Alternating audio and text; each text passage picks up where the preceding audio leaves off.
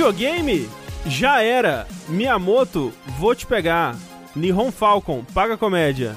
Eu sou o André Campos e sejam bem-vindos a mais um episódio do Fora da Caixa, o podcast do jogabilidade que não é sobre jogos nem jogabilidade. Olha só que coisa curiosa. Estou aqui hoje com Eduardo Sushi, Eu mesmo. Rafael Kina Olá! e, como não poderia deixar de ser, com Fernando Tengu. De vez em quando. Estamos aí, não, sempre, sempre juntos, sempre unidos, Uhum. para todas as atividades que pudermos executar, para mais um episódio desse belíssimo podcast que é o Fora da Caixa, onde a gente vai falar sobre coisinhas que a gente tem assistido, coisinhas que a gente tem feito fora dos videogames, na verdade, Nankin? A Nankin tá me olhando muito fixamente agora. Ah, Me dá petisco, mano. Pelo amor de Deus. Ela quer um carinho, dá um carinho nela. Ela, ela tá com muito sono, ela, ela tá dormindo sentada pescando. Ah, gostosa. Mas é, você ia falar alguma coisa? Tá. Eu ia perguntar uma coisa, André. Você Ah. falou que a gente tá sempre unido. Certo. Eu vou testar agora o Ai, limite meu da Deus nossa céu. amizade. Certo. Ah, não. Faz de conta que mora só eu e você. Aham. Eu me acidentei de alguma forma. Não consigo tomar banho sozinho. Você me daria banho? Banho, a gente pode evitar, né? Porque dá pra tomar um banho por mês, assim. Mas um banho por mês eu te daria, entendeu? Entendi. Mas não, todo dia, não precisa. Eu queria dizer que eu daria banho em todos vocês. Eu também, eu também. Só queria deixar isso daí. Mas, mas de onde veio essa. Não, essa- é que o André falou que tá sempre, a gente tá sempre junto. Eu quis testar o limite do sempre junto. Ah, não, tá, tá, entendi, entendi. O Sushi tá começando a querer fazer esporte radical. Aí ele já tá se garantindo já. Não é? Não, tá certo. Mas assim, Sushi, nessa situação, você estaria que tá preocupando com coisas mais desagradáveis do que tomar banho junto, que é alguém pra limpar sua bunda também, né? ah, mas esse daí a gente dá faz no banho, né? Ah, é, né? Já aproveita ali. O sushi é. uma vez por semana só. ô, É verdade. É. Até ele se recuperar, já, né, já passou sem usar. Aproveita o banho pra lavar louça também. Uhum. Você tá ali, limpa o sushi, limpa o prato, limpa a bunda. Tudo no mesmo. No- o mesmo paninho. É, é. Passou o sabão, limpou. Exato, exato.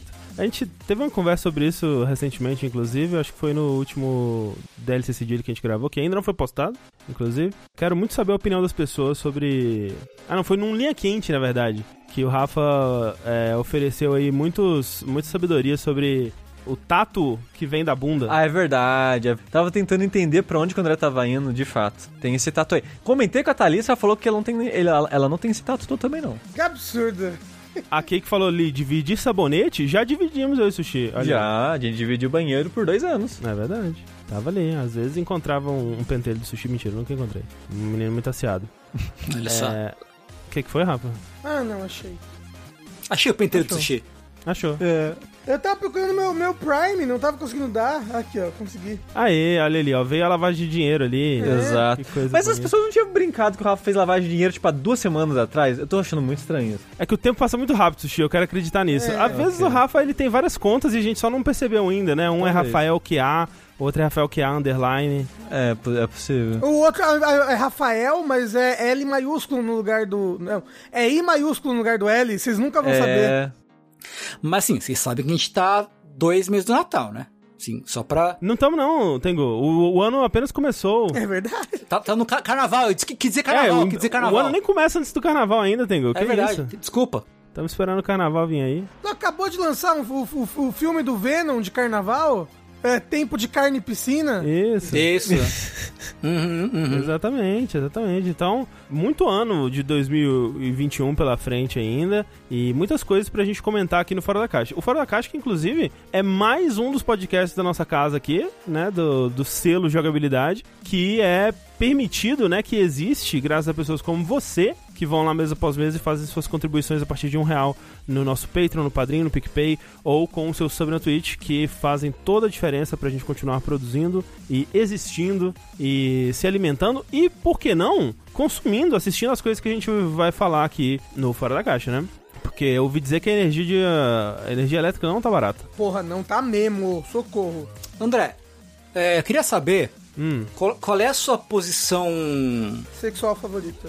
missionário. Não, isso fica, isso, isso fica para outro, outro podcast. Mas eu queria saber qual é a sua posição. é, é, não é fisiológica nem psicológica, é filosófica. Certo. Filosófica sobre o uso, o uso da palavra consumir para o ato de assistir filmes seriados, ouvir músicas, né? Produto cultural, você tá... Eu tento Ah. não usar, é verdade. Eu tento Sei. não usar, mas ao mesmo tempo não tem uma palavra tão geral para todas as coisas que a gente pode fazer aqui no Fora da Caixa. Talvez experienciar, mas é Né. meio estranho, né? Não, não, não, não soa tão natural assim. né? Sentir. Vivenciar. Sentir, né? Talvez a gente Sentir. possa usar sentir. Sentir. Então a gente vai falar de várias coisas que a gente sentiu aqui durante a quinzena. Absorver, desfrutar. Desfru... Ó, desfrutar é legal. desfrutar, desfrutar é Desfrutar maneiro. é legal. É. Porque de fato, né, assim, não que não seja verdade, mas tudo se torna um, um produto e, e tudo é consumido e expelido em forma de conteúdo, né? Ah, mas se você for ver desfrutar e consumir, é quase que a mesma coisa, porque você desfruta algo que você come, certo? Você Então, mas o- o consome também consumir- algo que você come. É o consumir, tá- ele tem uma cono... Fala. É que você tá o consumir, ele tem um... É que você tá associando. Ô, vida de gado.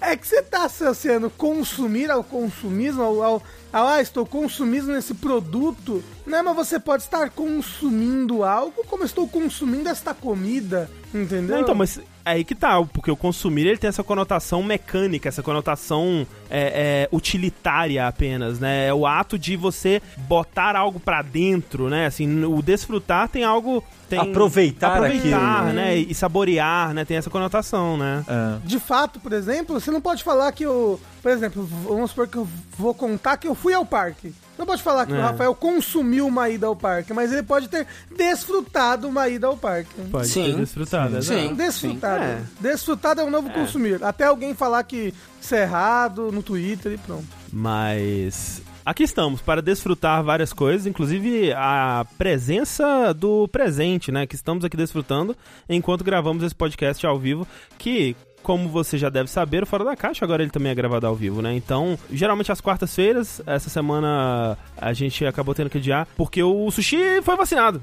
Eu fui vacinado, de fato, é verdade. Ah, vacinado, vacinado. E aí a gente não gravou ontem, porque ontem a gente tava gravando Dash. É verdade. De 7 horas, Sete horas, ei! sete horas. Foram- para de mentir, foram duas horas só. É. Mais 5. E hoje, a Clarice tomou a segunda dose dela.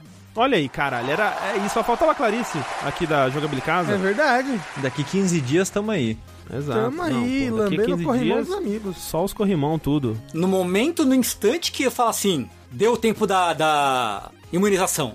Eu pego, chamo o Uber na hora. Porra, vai Por ser... favor. O, o, o Tengu leva carne, eu levo a piscina. É, ó, ó dia 30, se- hoje é dia 15, certo? Se for 15 dias, dia 29, ó, dá pra fazer daqui, daqui dois saideiras, dá pra fazer um saideira presencial já. Olha aí, hein? De Halloween. Será? Será? Será que esse sonho um dia vai virar realidade? Será? Mas peraí, ó, isso aqui, aca- é- é- esse podcast virou uma reunião de pauta. A gente não vai guardar o primeiro encontro ao vivo para o Jogabilidade, vocês querem fazer antes? Assim, eu não ligo. Mas A gente filma.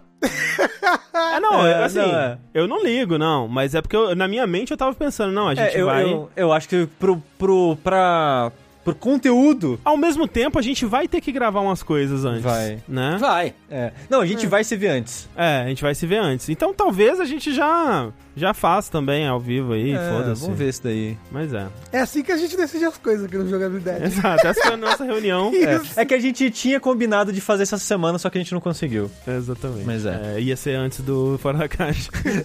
Mas bem, Fora da Caixa, né, gente? Vamos falar sobre as coisinhas que a gente tem assistido. E eu acho que a gente podia começar então. Tem alguma coisa que vocês vão querer falar com spoiler? Não. Não. Não? Vocês não achariam legal falar do jogo da Lula com spoiler? Ah, Por mim, pode falar. Ah, pode ser. É, é que eu vou falar, que, por exemplo, que eu não terminei ele. Eu fui quase Ah, até tá, o então- final. então- então e deixa, eu quero falar então o porquê que eu não terminei ele e tudo mais. Não, beleza. Ah, mas você quer terminar ele? Tem que esperar eu falar. Não posso queimar. Ó, pauta. queimando pauta. Então, então vamos falar. E ficou pro Rafa, então, puxar o jogo do Lula aí? Puxa pra nós. Companheiro.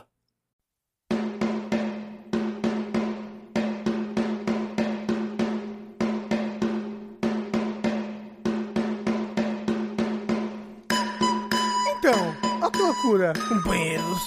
Uma loucura. Que o André falou que a gente não fala de jogo aqui e eu vou puxar o jogo do Lula. E agora? Uhum. Eu vou puxar aqui está a mais nova mania da criançada brasileira, ter festa de aniversário já com tema de Squid Game, de Round 6, né, como é aqui no Brasil, porque eles realmente não quiseram botar jogo da Lula. Eu acho curioso isso, né? Assim, ao mesmo tempo é muito previsível, né, que criança ia se apegar a Squid Game Round 6, mas ao mesmo tempo, né, é aquela coisa, né? É tipo a gente na nossa infância gostando de Robocop. Isso.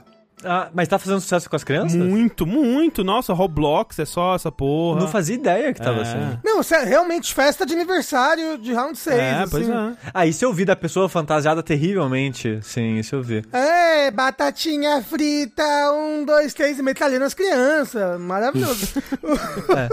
o negócio é que... Mas, mas eu queria falar rapidinho, Rafa, antes de você entrar na série em si, o nome, a peculiaridade do nome no Brasil, eu acho Ah, maravilhosa, é. porque o nome lá fora é sempre uma tradução é do, do, do título original, que é Squid Game, né? Jogo da Não, Lula. Em inglês, por sinal, já é a tradução né, do nome original, mas até onde eu sei, na grande parte dos países é só uma tradução desse nome, né? No Brasil, eles colocaram Round 6, o que pra mim parece peculiar, porque quando você vê a palavra Round, você pensa uma que é inglês.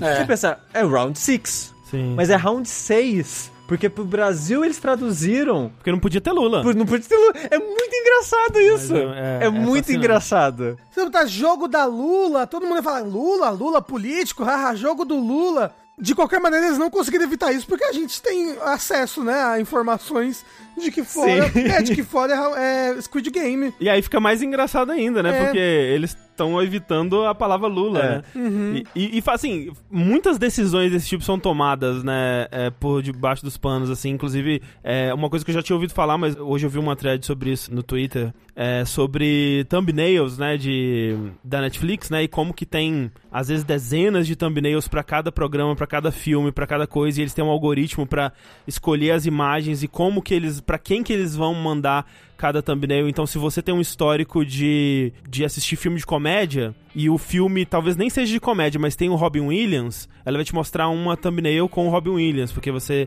Se você já assistiu outros filmes do Robin Williams, por exemplo, a menina lá do. Gambito. Do Gambito, né? Ela faz uma participação pequena naquele. Das boinas lá, do, dos. Do, como é que chama? Peak É. Blinders. Peaky Blinders, né? E tem uma thumbnail do, do- da série com ela, né? Em E ela só destaque. aparece em dois episódios. Uma parada assim. É De muito, boina. muito curioso, né? Porque ela ficou famosa, aí a pessoa que viu o Gambito agora vai ver essa thumbnail. Eu, eu eu achei fascinante isso da- dessa, dessa parada, André, porque eles têm todos os frames Uhum. de todos os filmes e séries e coisas pra poder criar essas thumbnails. Então, tipo, o algoritmo ele tem acesso a tudo É. Pra poder escolher uma, um frame, um pedaço. E, e é muito incrível isso, de certa É doido, forma. É doido mesmo. Mas Que é é. assustador. Agora, queria perguntar. Eu não assisti e não pretendo assistir o Squid Squid Game. Tanto o nome Jogo da Lula quanto o nome.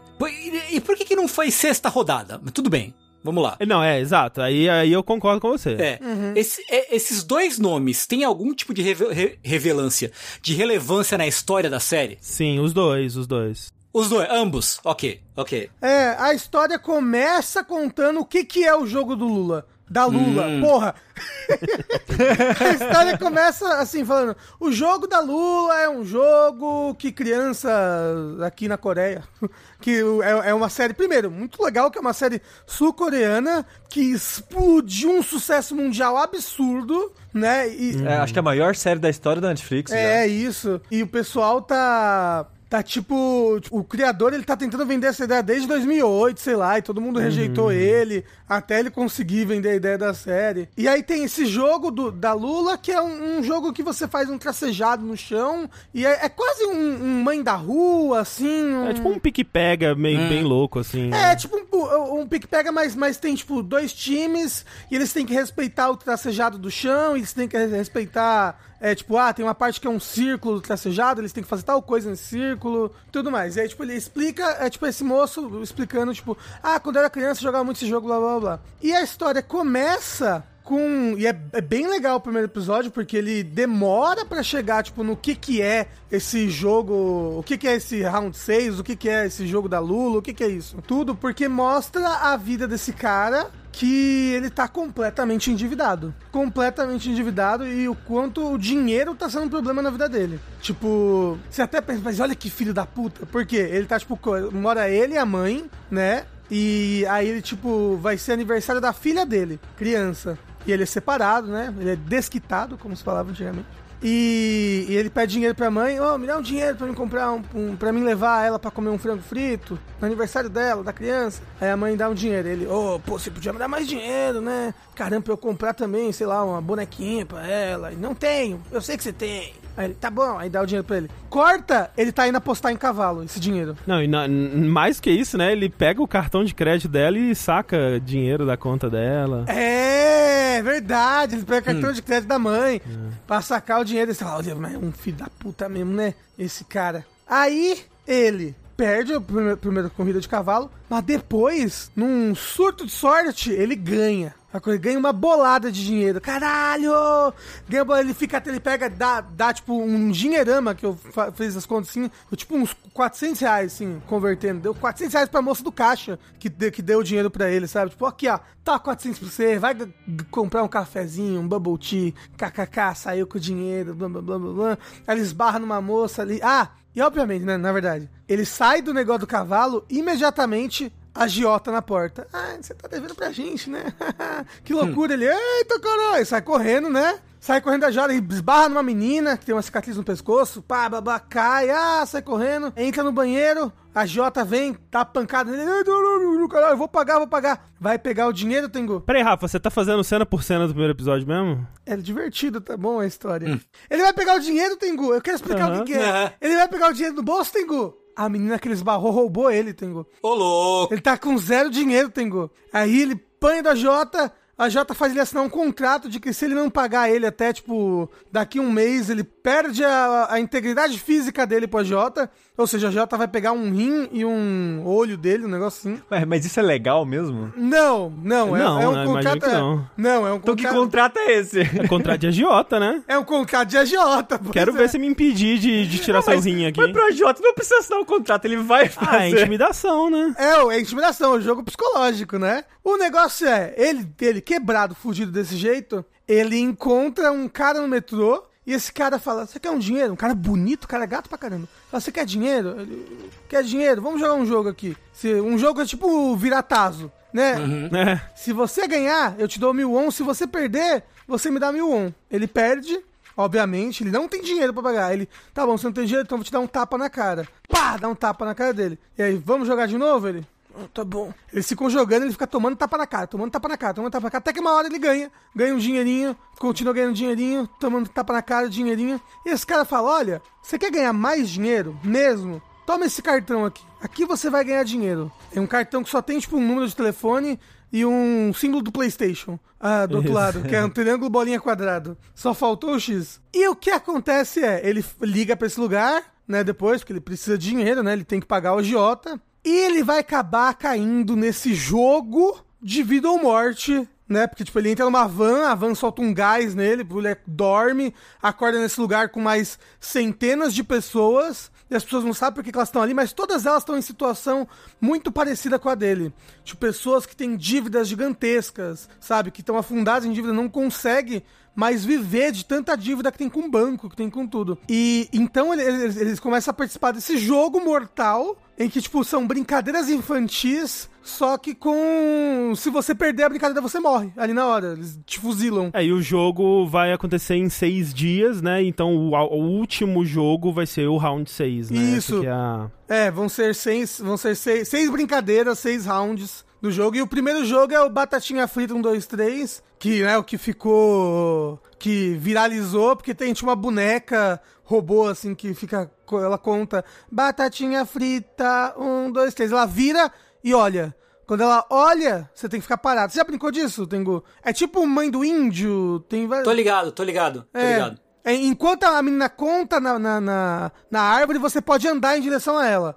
Quando ela olha, você tem que ficar parado. E é bem louco que no começo, ninguém sabe que é uma brincadeira mortal. Isso daí, né? Então a primeira pessoa que morre, ela então, tipo, tem centenas de pessoas ali. Primeiro que se mexe ali, ha, ha, ha, ha, de repente, pá, toma um tiro de fuzil lá de longe, assim, pum, sniper. Aí, caralho, aí, não, e aí, desespero. Mas eu acho legal que hum, eu não tinha visto nada da série, né? Não tinha visto cenas de, de absolutamente nada antes de começar a assistir. Então eu não sabia a, a que ponto iria a violência, né? Do, da parada. E quando esse primeiro cara toma o tiro, não acontece nada, você só ouve o barulho, né? Você não, não tem sangue, não tem nada, só, o cara só cai no chão. E aí todo mundo, ué, peraí, que barulho foi esse, né? E aí eles começam a olhar assim, tem um sanguinho escorrendo, mas é a próxima pessoa que toma um tiro já explode sangue, né? E uma coisa que eu, que eu gostei bastante dessa série são os efeitos de gore dela, assim, porque é tudo. Me pareceu, pelo menos, tudo efeito prático, né? Efeito de daquelas capsulinhas, né, que explodem na roupa mesmo, que hoje em dia não é tão comum mais, né? Hoje em dia tem muito desses efeitos que são. Eles colocam sangue em CG e tal, que nunca fica tão legal, né? E, e eles. Assim, esse, esse, esse, essa série. Eu falei esse jogo, esse filme. essa série tem muito sangue, muito, muito, muito, muito sangue, assim, é, ao longo dela, né? É, tanto que eu já vou falar que eu não acabei. Ela tem, ela tem muito sangue e tudo mais, mas. E eu nunca, normalmente não tenho problema com isso. Mas eu não acabei. Eu tava, tipo, no episódio 7. Que tava me fazendo mal de ansiedade, assim.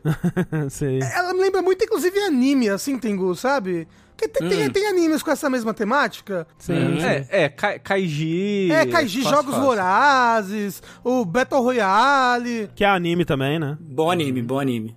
É, é, então, tipo, a, a ideia não é a coisa mais original do mundo no geral, assim. Não, não. Mas o que eu me lembra anime é que, tipo, forma-se um grupinho ali de pessoas, sabe? E você começa a ver o passado e a motivação de cada um deles, e você começa a se apegar por cada um deles, porque mesmo que, tipo, caramba, eles têm um monte de dívida, blá, blá, blá, blá, blá, e você... Isso é quase que uma desculpa, sabe? Do tipo, ah, como eles têm um monte de dívida, eles são descartáveis, sabe? E você vê que, tipo, não, caramba, eles são pessoas que sofreram muito na mão do capitalismo, no final das contas é um grande... Não é tão descarado como eu gostaria que fosse, talvez, porque as pessoas, obviamente, é, elas não interpretam as coisas, mas é tipo uma crítica ao capitalismo. Nossa, mas é isso daí a gente tem que conversar sobre, porque eu- a gente tava. A Thalys estava falando da, de umas amigas dela aí, que contestam muito que tenha qualquer coisa falando mal sobre o capitalismo nessa série, porque elas gostam muito, mas, né, aparentemente. Elas gostam muito do quê? Do capitalismo? Também. Também, também, Também. né? Mas. Elas, eu espero que elas sejam muito ricas, não só significa que elas são muito burras. n- não- ainda não, mas elas têm plano de se tornar, né? Ah! Elas estão comprando NFT, sabe? Então, Aham. exato, exatamente. Ai, ufa! O lance é, eu de fato não achei que poderia ter um- uma crítica, né, uma, uma analogia, uma história sobre é, os males, né, e os extremos do que o capitalismo pode fazer com pessoas comuns e pessoas, pessoas que você se apega, né, pessoas razoáveis, né, como essa série, porque assim, é minha primeira história sobre capitalismo, sabe, é muito mastigadinha, é muito é, entregadinha assim as, as analogias, né, e, e o que tá em jogo e como que essas pessoas chegaram até aqui e como que esse jogo ele reflete o mundo lá fora, apesar dele dizer que não, né? Tipo, tem, tem um cara que ele é tipo o Game Master, ele diz: Não, porque aqui, aqui, diferente de lá fora, aqui todo mundo é igual, todas as oportunidades vão ser Exato. iguais, blá blá. E não, porque é o contrário, na verdade, é, é, é aquele negócio de você julgar. Você sabe que você julga vários animais por quem consegue subir a árvore melhor, e o macaco se dá super bem e a tartaruga morre. Já viu essa tirinha, né? Aham. Então, tipo, é tipo isso. Tem jogos que favorecem muito uma pessoa ou outra. Não, e jogos que, por exemplo, aquele do. de atravessar o vidro, né? Tipo, eles têm que escolher uma ordem pra começar, mas eles não sabem o que, que essa ordem vai significar. Então, quando eles nascem no jogo, já tem uma hierarquia estabelecida. E quem ficou em primeiro ali nasceu.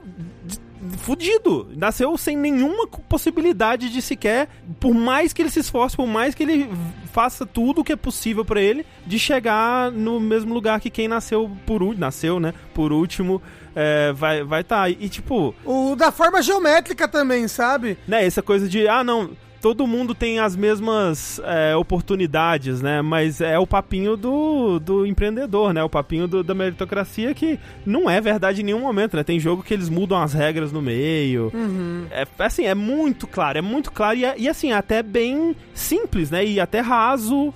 É, o que eu acho que não é uma crítica, né? Porque existe valor em uma obra que vai introduzir esses conceitos, né? E por ela ser super popular, eu, né, porra, que legal que isso tá. tá, tá sendo disseminado aí pra muita gente, essas ideias, nessas discussões estão sendo expostas aí pra bastante gente, mas aí você vê, tipo, hoje no Twitter a imagem lá falando que o... É, é uma crítica ao comunismo, né? É. É, o MBL falou, nossa, Round 6 é uma crítica ao socialismo, olha isso daqui. Tipo, não, tem até uma, uma menina na série que ela quer voltar pra Coreia do Norte, sabe? Porque, porque lá a vida pra ela era melhor do que essa vida endividada que ela tem aqui. O que, né, se for ver, é até um statement muito pesado, né? Eu acho que ela não quer voltar, né? Ela quer trazer a família dela pra Coreia do Sul, né? É, mas assim, ela não tá muito bem, não. Oh, tem inclusive uma coisa muito legal. Tem um paquistanês, também o melhor personagem, e acho que é por isso que eu não vou mais assistir, porque eu me, me apeguei muito a ele e eu tenho certeza que quando ele morrer, que ele vai morrer, todos os personagens vão morrer no final desse jogo, eu tenho certeza, eu vou ficar muito triste e vou chorar. E eu não quero chorar. então, se eu parar de assistir agora, ele ainda vai ficar vivo pra sempre no meu, na minha Ele mente. só vai perder um dedo só, Rafa. No jogo do Lula, a sua punição é só perder o dedo. É verdade. Mas ele já, já, ele já veio com os dois dedos perdidos. Ah, cara, então fudeu. É, porque ele trabalha justamente com máquina, ma- maquinário pesado, né? Fudeu já. Mas assim, o que, que vocês acharam? O que, que você achou, Sushi? Eu não assisti, eu só consumi Ah, através da Thalissa mesmo, assistindo e comentando comigo e falando por que, que as pessoas estão gostando tanto disso. É.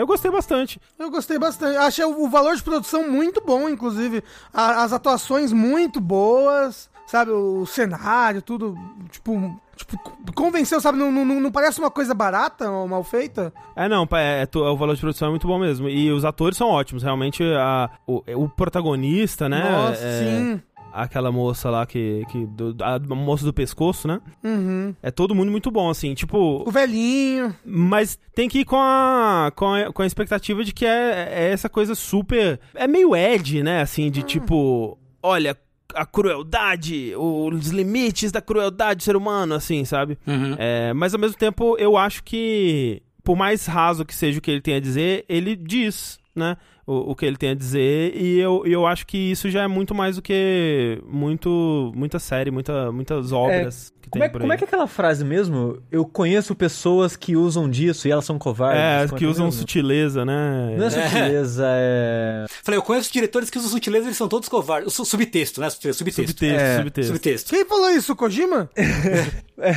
Porque. Também. Esse é, o, esse é o problema de quando você tenta ser sutil. Uhum. O mínimo que seja. É, o é. mínimo que seja. Porque a mensagem passa direto pela pessoa. Se você não segurar na mão dela e escrever na tela o que tá acontecendo, a pessoa ela não vê o que ela não quer ver, sabe? Mas mesmo assim, né? Porque. Não, mas é mesmo se você pegar na mão dela e escrever na tela, a pessoa não vê se ela não quiser ver, Sushi. Porque eu realmente acho que eh, essa série, ela, ela pega bastante na mão, né? Ela faz o paralelo, ela fala, olha como é aqui, olha por que, que essas pessoas estão indo pra cá. Mas, mas, tipo, não tem alguém falando, tipo, o capitalismo, ele fez isso com a gente, sabe? Mesmo se tivesse eu falar, ah, tá fora de contexto. Era ironia do. Era iro- ironia do, da narração. É. Porque uma coisa que eu gosto bastante do começo da série é que o Rafa falou que o primeiro episódio ele demora bastante, mas assim, o começo da série ele demora bastante, né? Porque no primeiro episódio tem o, o primeiro jogo que o Rafa comentou, né? E aí. Quando começa a morrer gente, o pessoal ele desespera, né? A maioria das pessoas desesperam e tentam correr e tentam fugir. Então, nesse primeiro jogo já morre uma galera, assim, já morre muita gente. E aí, quando eles voltam e eles percebem, caralho, peraí, é, é, é um- a gente não sabia do que, que, eu tava, que, que ia acontecer aqui, vocês não falaram pra gente, que sacanagem. É, e aí, uma das regras que tem é que se a ma- mais da metade concordar em parar o jogo, todo mundo para o jogo, e aí o dinheiro que ia ser distribuído entre todo mundo, né? Porque cada pessoa que morre, é, o valor dela é acrescentado à pilha Uhum. o dinheiro que ia ser distribuído pro vencedor, ele vai ser distribuído para as famílias das pessoas que morreram. E aí, nesse, depois desse primeiro jogo, eles fazem a votação e por um voto, mas por um voto ganha que eles vão parar o jogo, né? E aí o segundo episódio é eles de volta na vida real, na vida, né, no mundo normal, né, digamos. E aí você se aprofunda mais ainda, né? Porque no primeiro episódio você se aprofunda mais nesse protagonista e no segundo você se aprofunda nos outros personagens que apareceram lá com mais destaque nesse primeiro. E o fato de que depois da- do que é mostrado lá e mostra a situação deles e se aprofunda mais em como que cada um tá fudido de uma forma irrecuperável, né? Que não há o que fazer pra eles escaparem dessa situação. E aí eles decidem voltar. Então, essa, eles darem tempo pra isso, eu acho que é muito, muito bom. Muito bom. E tipo, e você percebe, cara, a situação de dívida, de dinheiro, a situação que eles estão no mundo real é tão horrível que eles preferem ir pra um lugar que eles podem morrer e provavelmente vão morrer do que continuar ali onde eles estão, sabe? E- e- eles estão em situação que, tipo, é, ser despejado é o. é pouco, sabe? Eles vão perder muito mais, sabe? A família deles vai- perder por culpa de- deles terem dívidas com o banco, com tudo. É, pois é, pois é.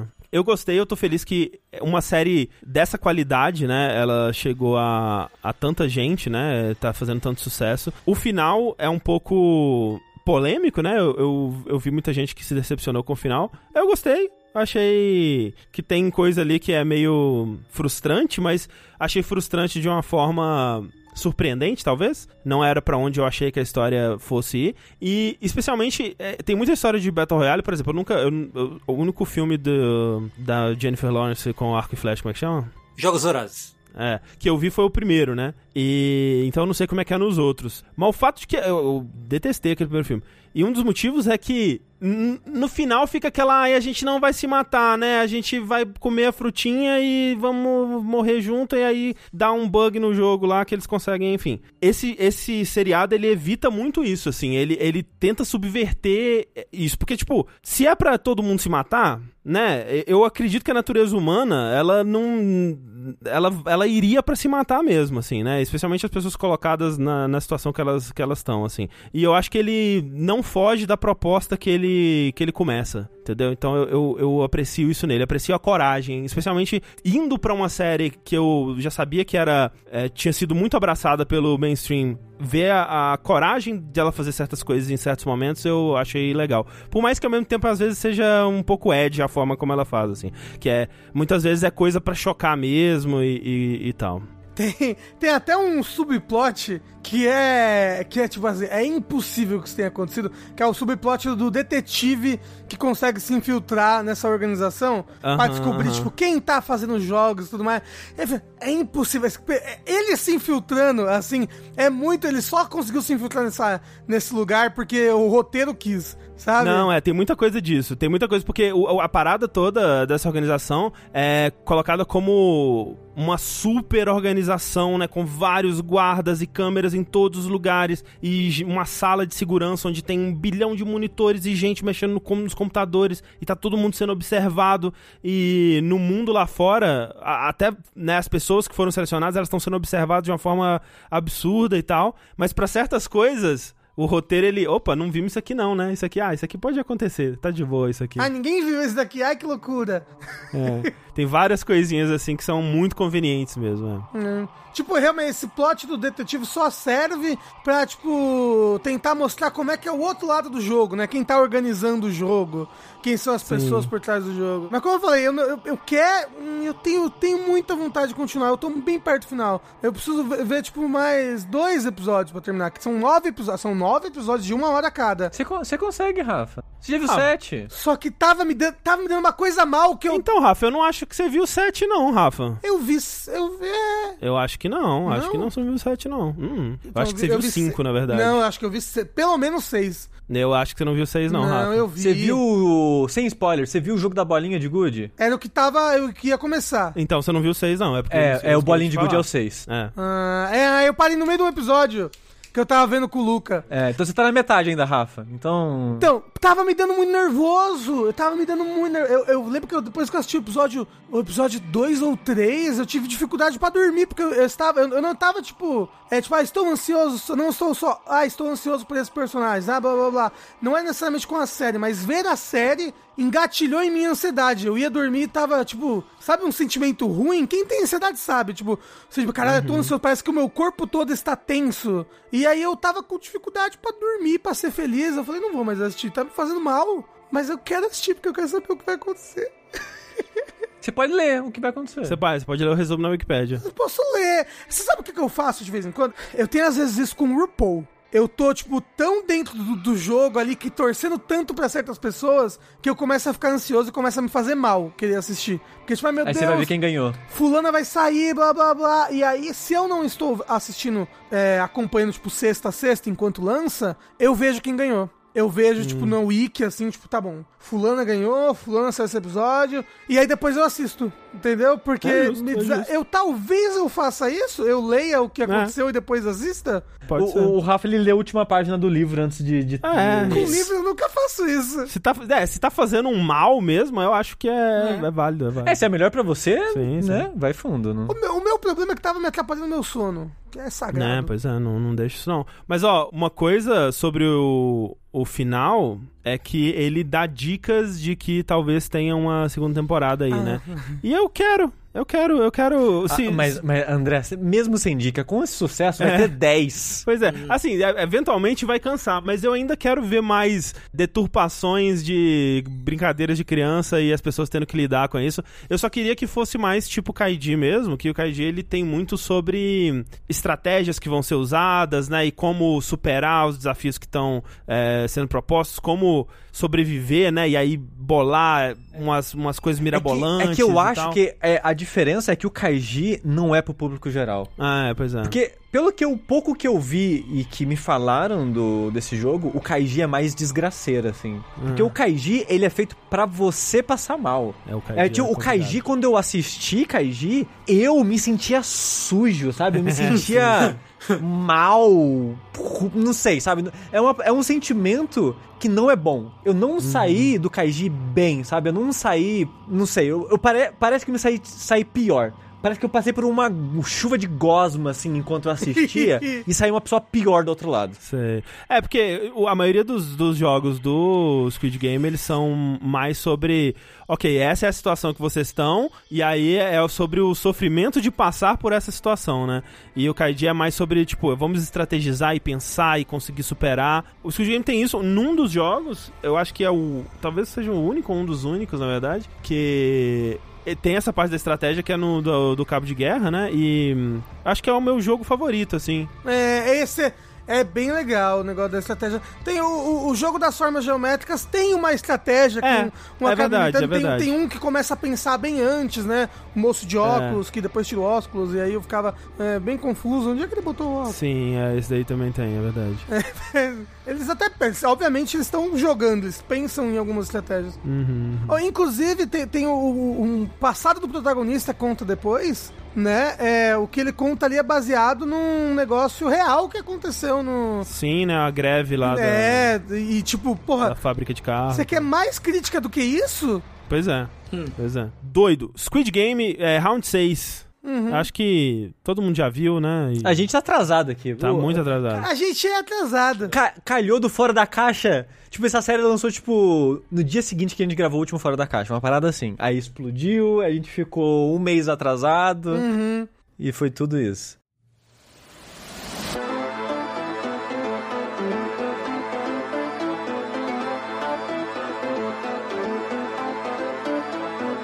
Então, por falar em coisas que saiu há aproximadamente 3 bilhões de anos e a gente não falou, né? E passou o tempo e a galera falou: não, pô, vocês vão falar disso aqui, vão falar disso aqui, vão falar disso aqui. A gente, vamos, vamos, vamos, e nunca fala, e agora chegou a hora de falar finalmente por quê. É, eu queria comentar um pouquinho sobre o, a nova animação longa-metragem de Gundam, Olha aí. que estreou na Netflix. Isso já faz um tempo, faz tipo dois meses, três meses, sei lá, que, que, que ela estreou. Que é o, é o Gundam Hathaway. Com a Anne Hathaway. É isso, com todos, os- todos os, os Hathways que tem na, na, na, na- na coisa aí, no mundo. Que é um longa-metragem que, curiosamente, ele estreou na Netflix ao mesmo tempo que estreou no cinema no Japão. Porra! Né? Então, tipo, o Japão só podia ver no cinema, quanto pra cá a gente já podia ver na Netflix por streaming em casa bonitinho, assim. É, o que eu achei bem impressionante, na verdade. Eles terem, terem esse cuidado, assim. Né? Mas, de um tempos pra cá, a gente até conversou sobre isso, acho que num nosso rejack de, de Gundam The Origin, que de uns tempos pra cá, eles estão fazendo Gundam meio que em duas frentes, né? Gundams novos, totalmente novas, histórias novas independentes pra TV, Hum. e adaptações de romances antigos e histórias do de, adaptação de mangá do Universal Century direto pra cinema, né? Hum. Ou em cinema ou em OVA ou coisa do gênero. Então esse é o caso do Hathaway? É o caso do Hathaway, né? Hum. É, é, esse universo que você falou é o universo do, do, do que a gente viu? Isso, isso. Porra, você sabe que eu gostei, hein, daquilo ali, hein? Foi- Então, pois é. Esse, esse filme dá, dá pra assistir ou tem que ver mais outra coisa antes? Então, não, tem que ver uma coisa. Tem que ver uma coisa antes. Uma coisa antes. Porque o que, que é, né, esse, esse Hadoi? Ele é baseado. É um filme, vai ser uma série de filmes. é, inspiradas numa série de livros que eles lançaram no fim da década de 80, né? Caramba! E ele conta uma história meio que avançado do Universal Century já, né? O protagonista é, da história é o, é o Hathaway, e ele é filho do Bright Noah, que não sei se vocês lembram dele. O Bright Noah era o capitão da White Base, que é a nave do Amuro, do primeiro Gundam. Ele não, tipo, morre no primeiro episódio? Não, não. O, Não. cap- o capitão de verdade da nave morre. Ah, então é? Ah, É, aí o Bright Noah ele assume como capitão. Ah, tá, ok. Vocês já viram aquela foto antiga que o Tengu usava de um cara comendo um hambúrguer? Isso. Ou o meme do tapa na cara de Gundam? Isso. o Bright Noah é o protagonista dessas duas coisas. Isso. Brett não é aquele que manda o, o, o Shinji, o Shinji do Gundam entrar no robô, não é? É, é isso, é, isso. O Gendo, o, Ele fica falando, entra no robô! o Gendo, ele é o Bright Noah, basicamente, né? Ele fica dando, dando tapa nas pessoas e mandando elas subirem no robô. E sem sacanagem, ele dá muito tapa na cara, assim. É- é- chega a ser até engraçado de tanto tapa na cara que ele dá nas pessoas. Bicho, ele, ele distribui tanto tapa em criança nessa série que puta que pariu. Só que, é, o Haddow, ele se passa depois do Charles Counter-Attack. O que que é o Charles Counter-Attack? É o fim da história do Amur e do Char. É a última coisa, né? No Origin, que foi que a gente viu pro Red Jack, ele conta a história, o começo da história do Char. Que é bem legal, muito bom. que é muito legal, né? Aí, durante o primeiro Gundam, tem todo o envolvimento dele com o Amuro, com não sei o que, eles se conhecem, blá blá blá blá blá. Eles têm mais um envolvimento no, no Zeta, especialmente, que é a série que vem depois do Gundam original, e eles se separam. O Charles Contra Attack é meio que o a último, último confronto entre o Char e o Amuro, basicamente, né? É. Pra, pra quem. Desculpa, Tengu. Pra quem tá totalmente de fora de Gundam, o Amuro, no caso, é o protagonista é, da primeira temporada, primeiro arco, primeiro Gundam, né? Isso, isso. E o Char é o, é o, é o Dick Vigarista. É o vilão. É, do, do primeiro Gundam, né? E aí, o Haddow, ele já aparece é, no Charles Counter-Attack, nesse filme, e ele é filho do, do, do Noah, do Bright Noah, né? E aí, no, no, no filme, você vê que ele tem um envolvimento com uma menina, que ele gosta dela, não sei o que, ele acaba... co- co- co- Acontecem coisas horríveis com ele no filme. Isso deixa ele muito revoltado, muito puto. Então, qual é a premissa do Hathaway's Flash? O Hathaway, enquanto filho de um cara que hoje, que no presente, ele é de uma altíssima patente do, da federação, do exército, ele entra pra um grupo terrorista anti-federação, sem ninguém Ah. saber, né? E vira líder desse grupo. Então ele é a história desse menino, desse uh, jovem adulto, que tá. que tem os ideias dele de destruir a federação, basicamente. Mas é, fa- fa- fala por que, que ele tem esse ideal de destruir a federação? Ou é só porque ele não gosta do pai? Não, tem, também tem o lance do pai, mas é porque ele viu a guerra por dentro, ele fala todo mundo é podre, esse cara não presta para nada, não sei o quê. E ele, ele entra nesse grupo terrorista, né? Porque ele acha que, que eles estão. que a federação faz as coisas da- de uma maneira errada e tudo mais, que ele é um grupo, que ele é uma, é uma, uma empresa, eu ia falar. Ela é uma organização muito, muito ditatorial e tal, que é, que é mesmo. Você vê no, no, no contexto de Ganda, as, as coisas, os, os conflitos começam porque a federação não dá liberdade para as colônias do espaço. E isso desenvolve, desenrola em várias. Né, tem vários desdo- desdobramentos disso aí. Né? Então é uma organização muito ditatorial, muito tirânica, né? Que, que, que oprime muito o povo.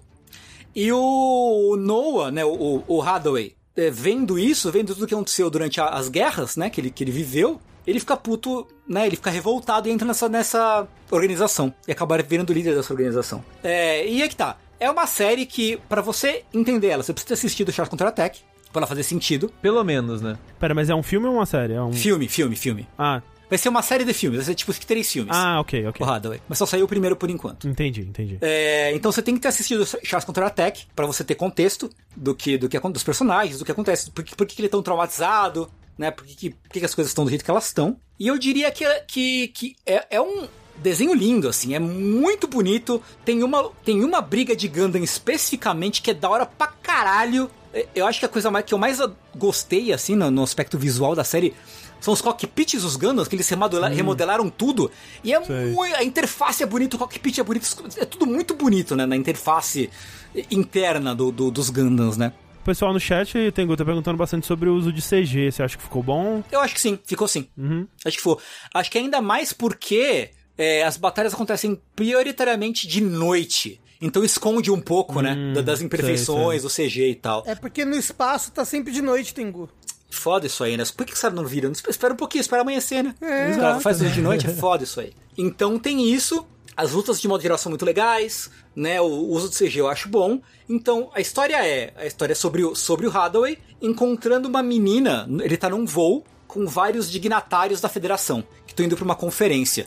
E aí nesse voo invadem pessoas que se dizem ser da organização terrorista. E ele sabe que não são. E por algum motivo tem uma menina, uma moça, né? Não é uma menina porque não é uma criança, mas que uma tem a idade dele, deve ser, sei lá, seus 20, eu não sei quantos anos ela tem, mas deve ser jovem adulta. Anime deve ter 12. Isso. Todo, todo- todos os adultos têm 12 anos. Os Isso, 12 idosos, anos. 14, 15. Isso. Isso. No máximo 16, né? E aí Você é, já tá com o pé na cova. Não, esse daí Né? já é o mestre ancião já. né? né? E ela, ela descobre que ele é o líder da organização. Ela tem algum, alguma coisa, algum pressentimento, algum poder que ela meio que descobre que ele é. É, e aí quando tem esse ataque, é o Hathaway que meio que desarma os caras. Ele, tipo, ele é super ninja, assim. Ele é- tem treinamento militar e tal, então, e, e os terroristas não são tão bem treinados. Então ele consegue meio que desarmar uns caras, começar a fazer uma operação Steven Seagal ali no, no avião, e eles conseguem salvar a galera. Só que, como aconteceu esse ataque, eles são todos, vão ter que ficar todos confinados num hotel até que terminem de investigar o que tá acontecendo. Né? Então fica ele, essa moça e mais um, um- um oficial, né? Que é um oficial novo que tá chegando pra tomar conta daquela base. Chegam na, no hotel e tem que ficar naquele hotel. Então é meio que a história do Hathaway. é, e ao mesmo tempo, o Hathaway tá coordenando um ataque a esse hotel para matar os dignatários. Então, assim, é o Hathaway organizando o ataque, conhecendo melhor essa moça, porque ele é intrigado por ela, mas ao mesmo tempo não querendo entregar tudo que ele faz e que ele pensa, e também tentando é, é, despistar esse oficial novo da, da federação, que tá meio que farejando em- é, aos poucos, se tocando que tem alguma coisa acontecendo ali por baixo. O que você tá me dizendo então é que não é só luta de robô. Por incrível que pareça, André, Hum, Ganda não é só sobre, sobre luta de robô. olha aí. Pô, é, você lembra que a gente falou sobre o Gundam Origin? Sim. É o- é Gundam Origin ou Gundam Zero o nome? É Origin. Origin, Origin. É, Gundam Origin teve uma luta de robô, duas, no anime É, inteiro. sim. É, o E, Gundam tipo, mesmo só aparece no final, né? É, e, não, e tipo, o mais irado era, eram as outras coisas, sabe? Era política, era... É, o animal quer carinho. É, o animal Exato. queria carinho, porra. É, Pois grandes, é. grandes momentos do anime. É uma frase que eu levo pra vida. Então, o Hathaway ele é isso, ele é muito sobre. E o Hathaway também questionando se, a- se o ideal que ele tem é, é bom, é verdadeiro, é, é digno, né, é correto, porque também isso é colocado em xeque durante a- o percurso da história. Mas, Tengu, Hum, a maneira que você tá me vendendo me parece uma história muito interessante, com muitas intrigas e reviravoltas. e é. Mas eu só ouço que a história do Hathaway não é boa. E agora? Pois é. Então, eu não li todos os todos os, os romances, eu li, tipo, resumos e tal. Mas, assim, é, eu diria que ela é boa. Eu diria que ela é. Eu não sei o quanto, eu não sei o quanto eles mudaram na, na o quanto eles adaptaram o roteiro original do livro pro anime, mas eu, eu diria que, que, que é bom. Eu não diria que é ruim. Você diria que vale a pena então? Diria, diria sim. Mas ó, então trazendo outro papo que tá rolando bastante aqui no chat, que era o, o Pitaco do Tengu sobre isso, é que muita gente tá falando, mano, pra ver o Chas contra a Tex tem que ver Zeta, e pra ver os Não. Zetas tem que ver... Você acha que não? Não, acho que não. Pra você ver o. Assim, o Zeta é legal ver? É, mas não precisa. Você vendo o Gundam original, talvez o Origin, pra dar um pouco de sabor a mais, assim, pro negócio, né? Sim, sim. É, porque o, o Char era o vilão principal, como o nome dá a entender, do Char contra Tech. Então, quanto mais você conhece do Char, mais legal fica. Mas não precisa ver o Zeta, eu diria. É, A Agnes não viu o Zeta, e por ela ter visto o Gundam original e o Origin, ela já. já dá. Você não perde tanto por não ter visto o Zeta. Assim, de novo, quanto mais você vê, melhor é, mas você não, não super fica boiando, eu acho, se você não assistiu o Zeta. Mas é chato, Zeta? Não, eu não acho, pelo menos. Pra mim, é, é a minha. Só é meio comprido, Ele é né? comprido. É 50 episódios, eu É, acho. é a minha série favorita de Gundam, eu acho. Ah. Série de TV, assim, é o Zeta. Pô, Né? que legal. Então, eu, eu recomendo, inclusive, é uma ótima série. Mas acho que você não fica boiando por, por não ter assistido, assim, né, o, o, o negócio. Mas assim, é, não é uma série que dá pra eu recomendar, tipo, pô, vai lá e assiste, saca? Mas é uma série boa, eu acho que se você tá, já tá investido em Gundam, né, no, no o universinho de Universal Century, né, especificamente, eu diria, pô, assiste. Tipo, se tem a filosofia, tem a intriga, tem os robôs bonitos, né? Tem dois Gundam bonitão, que é o Gundam Sai e o Gundam Penelope, que os dois são muito bonitos. São modelos novos desse filme? São, no... são, são, são. Ah. É nesse unicórnio que tem o Gundam. uh, Nesse unicórnio, porra, é nesse universo que tem o Gundam unicórnio? Isso. O Unicorn é o... Isso, é na cronologia. Ele se passa antes ou depois? O Unicorn, ele é depois, eu acho. E- Então, Tengu, o chat tava falando aqui que a história do Hathaway ignora a existência do Unicorn. Talvez, porque foi escrito, escrito muito antes, né? Ah. Em que ano de Universal Century se passa o, o Hathaway? Eu não lembro, é 90 e alguma coisa. Enfim, é, tá lá, você não precisa, você não precisa ver o unicórnio pra, pra ter visto o, o Hathaway. Você ficou com vontade de comprar algum brinquedo? Todos, né? Infelizmente. Esse é um estado constante do Tengu. ah, porra, cara, como é que não, né, velho? Pelo amor de Deus. Tem que me dar, me dar os brinquedos. Nossa, Tengu, eu vi um, um vídeo do Adam do... É muito legal, não é, esse vídeo? É muito bom, do... do- é, atualmente do Tested, mas antes do Mythbusters, né? Aham. Montando um Gunpla de Gundam, né? Ah, é, não, assim, eu só vi a chamada desse vídeo e eu falei, o que, que esse louco tá fazendo? Que o primeiro Gunpla que ele foi montar na vida já foi direto pro mais complexo, É que é né? o Perfect, sei lá, das Perfect quantas, Grade, é. Extreme, Perfect Grade. E Isso. é um Gundam gigantesco, assim, é, é realmente impressionante, né? Porque o lance do, do Gunpla é que ele, você não usa cola, né? É tudo Uhum. encaixado, né? A precisão das peças ali, né? Das articulações, né? O jeito que as peças deslizam pro joelho do, do Gundam dobrar. Aí primeiro você monta o esqueleto do Gundam, depois você constrói a armadura por cima. E é um bicho bonito, desgra uma desgraça de um bicho bonito. Porra! É bom, recomendo. Que pena que é tipo uns 20 mil, mentira, acho que Ah, uns não, 2, sim. 3 mil reais, né? Per- Não, mais até. Perfect Grade é muito caro. É? é, é- é- quer ver? Eu vou até pesquisar a título de. Eu, eu acho que eram uns 3 a última vez que eu vi. Ah, mas se da última vez que você viu foi em 2015? ah, ó, vou ver na Amazon aqui. Tem que lembrar que o real é a moeda mais desvalorizada da. Não tem o preço, porra. Não tem preço. Montar um Gundam não tem preço. Porra, não tô achando preço agora, caralho. Só porque eu quero achar, eu não quero. Enfim, é caro. É tipo mais de mil reais. Tranquilo. Esse é fácil, mais de mil reais. Você tá, tá- tá falando que um Gundam pra uma criança de 30 anos é mais de mil reais? Isso. Mas o Perfect Grade, você consegue achar Gundams mais acessíveis caso você queira entrar na brincadeira de montar Ah, os robozinhos. Tipo, eu comprei um, um pacote. Eu assim, eu achei um preço maravilhoso. Tanto que eu prometi pra mim mesmo que a Thalys me deu um presente, um Gunpla de Mega Man. Pra montar um Porra! Mega Manzinho.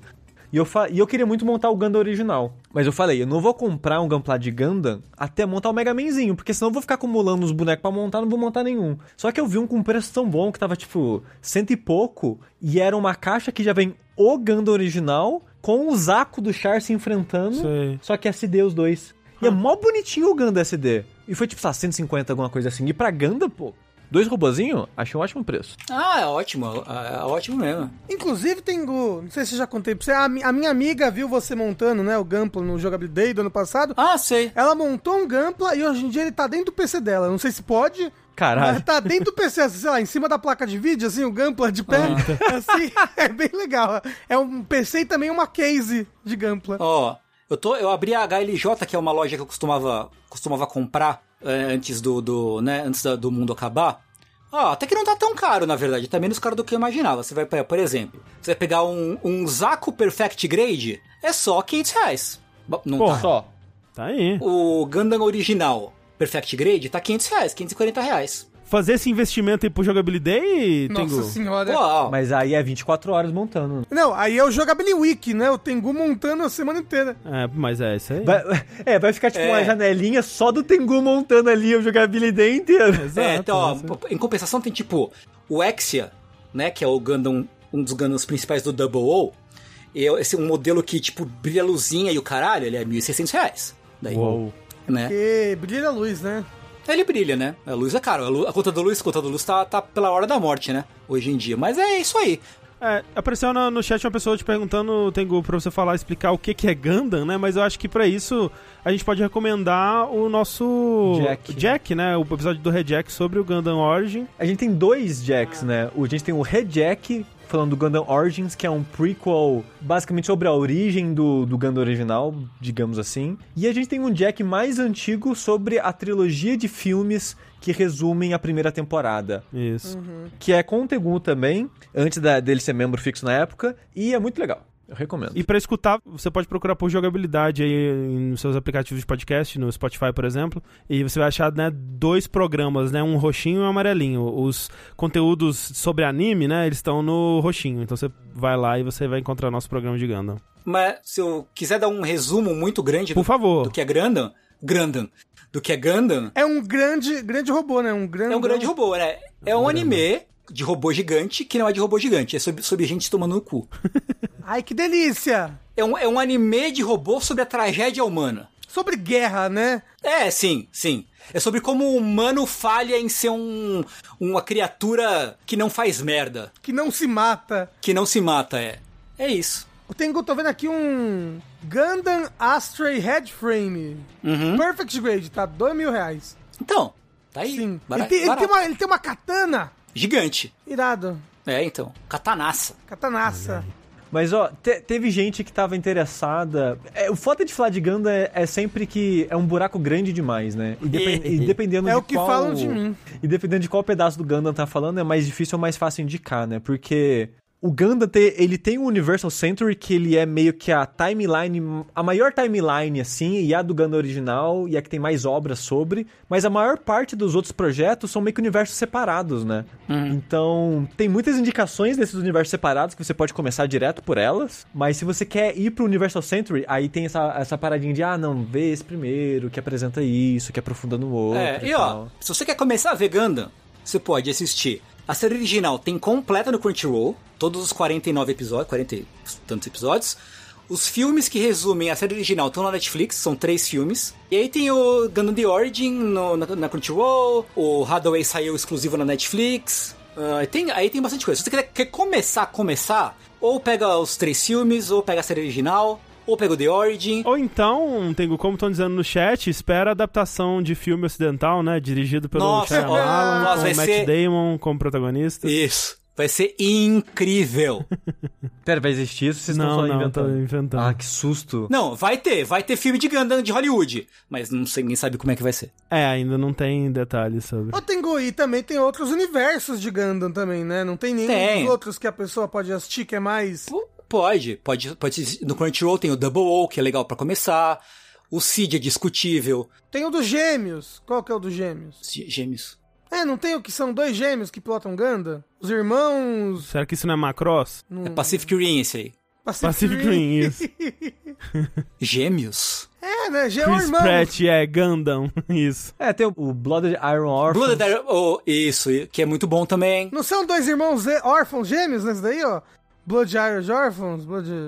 Essa- Não, não. Não? Não, não. Então eu só sonhei com isso.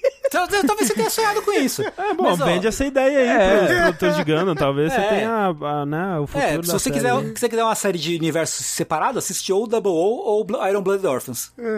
Tá, é isso. Gundam Hathaway tem na Netflix. Fiquei curioso.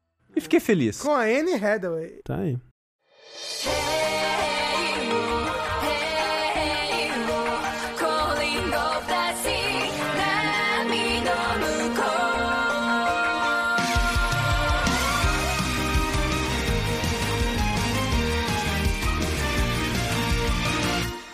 Falando em ficar feliz e falando em anime, vou falar de um anime que me surpreendeu pra caralho e tô muito feliz de estar vendo ele.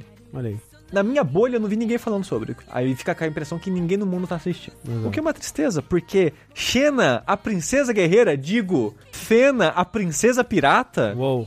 é muito legal. Olha aí. Hum, Curiosamente, é um anime original da Crunchyroll em parceria com a Adult Swim. Hum. O que é muito curioso, porque quando acaba o episódio aparece aquela, aquela imagem do estúdio da Adult Swim que é um fundo branco como, como se fosse uma fábrica meio em cinza, Uhum. que aparecia no final do Space Ghost Costa a Costa Aham. e outras coisas assim. O que é um sentimento muito estranho ver um anime terminar com aquele sonzinho Sei. característico e aquela imagem assim, que me lembra tanto Space Ghost Costa a Costa. Antes de entrar do que é esse anime, só comentar uma anedota, não uma anedota, mas uma, uma curiosidade da produção que eu achei muito interessante. Esse anime, ele tá se desenvolvendo direto, como, como eu falei, ele é original Crunchyroll, e ele tá sendo feito direto pra animação mesmo, ele não tem um, um mangá como Uhum, base, uhum. nem nada é, do tipo. O que isso vai ser importante pra falar sobre o ritmo e o tipo de história que ele tá contando é, daqui a pouquinho. Mas ele foi criado e um dos diretores foi o Kazuto Nakazawa, que é um nome que eu não conhecia antes, não sei se vocês conhecem, mas ele é um character design de muitos animes como Samurai Champloo. Ele foi o diretor da parte de animação do Kill Bill, da parte anime do Kill Bill. Sei. O interessante que eu queria falar aqui, que é o mais importante, é ele foi o character design das Ura's Wrath Olha aí. Ó, caralho, louco. e diretor do episódio 15.5. Eu Não sei se isso significa alguma coisa pra vocês. Duas Horas Wrath? Do Astrojet? Ah, é, sim, o, sim. é o DLC animado, é. Ah, ah. É, então, foi ele que foi o diretor do DLC animado. Então, ele foi o diretor do clipe do Link Park, Breaking the Ah, Habit. sim. Então ele trabalha ainda na Production ID, né? Exato, Ah, porque sim. esse anime, ele é feito pela Production ID. Ah, ok. É, e ele é dirigido por quatro pessoas ao longo dos episódios, aí são 12 episódios, e essa equipe de diretores foram aí se dividindo ao longo desses 12. E a história da Fena, a princesa pirata, que por enquanto ela não acabou, é um anime que ainda está passando. Ah, eu, eu, eu ia inclusive perguntar isso, porque tá na minha bolha, o pessoal tá falando, eu só ia esperar acabar pra assistir. Ah, sim, porque por enquanto, no, no dia que a gente tá gravando isso aqui, só tem até o décimo episódio, serão 12 no total. Hum. É, quando sair, provavelmente já tem pelo menos o décimo primeiro, porque sai aos domingos, se eu não me engano, os episódios do Fena. E chama Princesa Pirata, mas por enquanto ela não é uma pirata. Quem sabe no, no décimo primeiro ou no décimo segundo episódio ela vira uma pirata? A não ser que seja uma pirata conceitual, porque aí seria. Porque é uma história sobre uma aventura de tesouros numa equipe viajando o mundo num submarino. Hum. Então, pode ser que seja um pirata aí procurando um tesouro no mar? Se One Piece é pirata, isso aí pode ser também. Isso é verdade. É verdade. Qual o ato de pirataria Luffy cometeu? no primeiro episódio ela baixa um filme. O pessoal tudo jogando Metroid no, É. no Isso. mas, mas é. mas é interessante que é um anime que se passa no nosso mundo, num período histórico, com leves tons fantasiosos, fantásticos. Não tem magia, Sei. mas tem umas extrapolações tecnológicas e coisas do tipo assim ao longo da história. O, o que dá um clima interessante quando começam a citar, tipo, a Espanha e a França e o exército inglês e coisas do tipo. Hum. Porque a história ela começa no Caribe. Hum. Olha aí só, onde tem, né? Piratas. Piratas do Caribe. E você começa acompanhando a história dessa Fena e um casamento arranjado que ela se vendeu. Porque ela queria o dinheiro pra ter um barco pra fugir de lá. Porque no comecinho da história a gente tem alguns flashes da memória dela que ela tava navegando com o pai dela, atacaram um navio, salvaram ela, colocando ela num bote assim, tipo, sobreviva! E ela cresceu Vai, filhão! isolada, sozinha no mundo Sei. órfão aí. Aí ela, né, parou numa ilha e começaram a cuidar dela, ela cresceu nessa ilha e ela quer ir embora de lá. Ela quer navegar o mundo e descobrir o que aconteceu, encontrar as pessoas e tudo mais. E pra isso ela se vende. Olha só que esperta. É, pra um, um ricão lá da, da ilha. E ela só queria o dinheiro e fugir com o dinheiro com o barco lá e, e tocar o foda-se. Golpe do Isso é- baú. então, é coisa de pirata isso daí, ó. Ela já é uma pirata. Né? Você teria um casamento pirata? É, você roubaria um, um- um casamento? Você faria download de um casamento? E eu queria dizer que, independente do quão bem eu conseguir vender aqui, porque eu acho que eu não vou, tenta assistir o primeiro episódio. Assiste só o primeiro episódio, é 20 minutinhos, vai ser rapidinho, tá na Crunchyroll. Que o primeiro episódio, eu acho que ele tem uma das melhores apresentações de mundo e personagens que eu vejo há um bom tempo, assim. Porque e, e até é triste falar isso, porque me meio que se eu falar, ah, talvez eu não vou conseguir vender direito, mas é, é um twist engraçado, interessante, porque ela não consegue fugir do casamento. Hum. E eventualmente ela tá na, na mansão, né, do, do, do cara lá, e todos os planos dela foram por água abaixo, porque ela tinha planejado que, ah, eu sei que esse cara ele leva as mulheres, que ele leva pro castelo, sei lá, pro segundo andar. E no segundo andar eu já planejei uma rota de fuga pra descer pro primeiro e de lá vou pro barco. E os planos dela vai tudo pra casa do caralho, porque o cara já tá no outro andar, destruíram tudo, né? E ela não consegue fugir. Só que aí ela é salva de repente por duas pessoas. Dois velhinhos banguelas de uns, sei lá, 60 anos de idade. Daqui que- a 20 anos eu tô lá já. É, eu não tô... Calma, eu fiquei até ofendido aqui. Mas 60 anos são velhinhos, né? Vocês me perdoem aí. É, nessa época era mais velhinho. Hoje em dia, 60 É. anos a vida tá começando. Na verdade, não fala a idade deles, eu só estou extrapolando aqui. 60 anos a vida tá só começando. Porque ela é salva por dois velhinhos que eram pessoas que acompanhavam o pai dela na tripulação do pai dela. Hum. Que também foram sobreviventes aí, que estavam procurando ela desde que ela desapareceu. É verdade, né? Como a gente estabeleceu antes, então os velhinhos na verdade têm 16 anos. Exatamente. É isso. Ela e tem ela 12. tem 11. E esses velhinhos são tão carismáticos. Esses é, é muito bom eles tentando salvar ela, mas tipo de uma maneira totalmente atrapalhada, porque eles não são mais guerreiros de primeira, sabe? Eles não são mais soldados. Eles só são pessoas bem intencionadas, mas não conseguem fazer mais do que eles pensam que eles conseguem fazer. Mas dá, e dá um tom de humor, e de aventura tão divertido, tão, não sei, leve pra cima e bem humorado esse primeiro episódio assim, de aventura deles fugindo pela cidade, fazendo altas confusões. E é tão divertido, é tão legal. Esses dois primeiros episódios que são mais focados nessa fuga dela são muito, muito, muito bons em vender é, esse universo, esses personagens, pra onde essa história vai. Depois ela vai, a história vai ficando um pouco mais séria conforme vai avançando, vai apresentando novos personagens, vai indo pro passado de alguns desses personagens. Ela vai ganhando tons mais trágicos e sérios e tal, mas ela tem constantemente esse tom de aventura e divertido e humor e, e é tão gostoso. Eles, eles vêm de uma maneira tão gostosa e é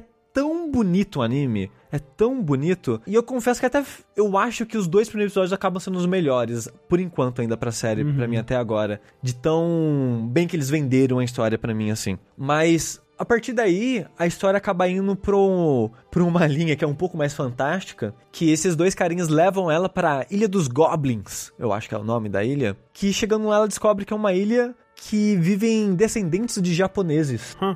É tipo uma tripulação de japoneses navegaram o mundo, de alguma forma foram parar lá no Caribe. Piratas japoneses. Piratas japoneses foram salvas pelo, sei lá, eu não sei se foi pelo pai da menina, ou talvez sei lá, pelo avô da menina, e essa comunidade, essa vila, digamos assim, que agora é uma vila é, de japoneses, eles têm meio que um débito de honra com essa família, de jurar proteger eles, porque eles foram salvos pelo, sei lá, acho que avô da Fena ou algo assim. E ela quer chegar num lugar específico. Aí falam pra ela, ó, leva os nossos melhores guerreiros com você aqui, ó, toma essa- esses sete indivíduos aqui e sai nessa jornada aí tentando encon- encontrar o tesouro, o lugar que você quer encontrar. Então a história acaba, depois desses dois primeiros episódios introdutórios, acaba sendo essa jornada dela com essa tripulação de ninjas samurais. Ninjas samurais. É. Ao mesmo tempo, os dois. Mas pera, Exatamente. são ninjas samurais piratas, não? É verdade, Exatamente. olha. Ainda Mas mais. olha só, É a junção do Naruto com One Piece. mas dá pra ser samurai ninja ao mesmo tempo, não dá? Dá? Não sei, será que dá? Porque os ninjas não são samurais desgarrados? Sem Não, honra? Ronin, isso aí. Não, de acordo com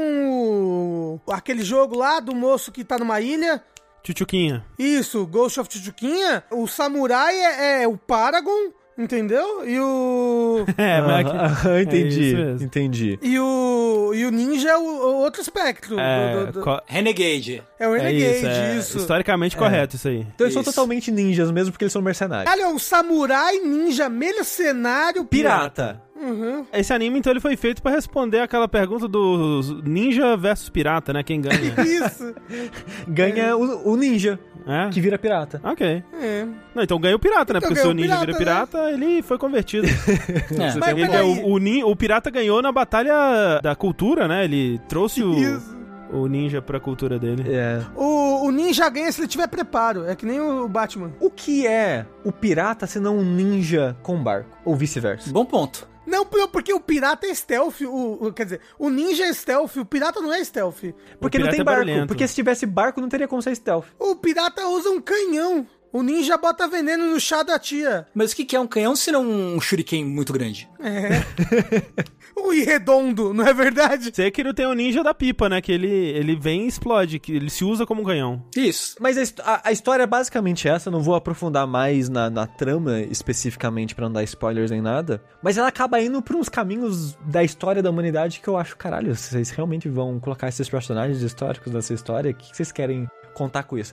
Eu ainda não sei exatamente o que eles querem contar com isso. Mas toda vez que eles colocam um pezinho na- no nosso mundo, assim, na realidade, eu fico, mas espera, vocês estão aqui mesmo? Porque vocês têm um submarino em, sei lá, 1800, não sei quanto que é o período dos piratas aí no Caribe, mas tem muita coisa é, de tecnologia mais moderna, assim. Porque esse pessoal da, da Ilha Goblin aí, eles têm uma tecnologia porque tem a engenheira que cria as coisas, ela tá na tripulação. Ela tem um design muito legal, por sinal, que ela tem um cabelo cortado menina diagonal, assim, eu acho muito estilosinho. Tô vendo aqui, Sushi, que a pirataria no Caribe começou no século XVI É. e terminou lá pra 1830. Então foi tipo três séculos de pirataria aí. É, deve ser no meio termo, porque acho que 1600 talvez é meio cedo pra história aqui. Eu vou dizer uns 1700? Eu não sei, talvez eles falam um ano em algum momento, eu não sei exatamente o ano que se passa a Fena. Mas tem uma menina lá que tem tipo uma pistola que parece arma moderna, tem um submarino, que obviamente não existia nessa época ainda, de metal e a, e a caralho a quatro. Talvez o pessoal achava que não existia porque tava debaixo d'água, né? Ninguém É. é. Olha aí, ó.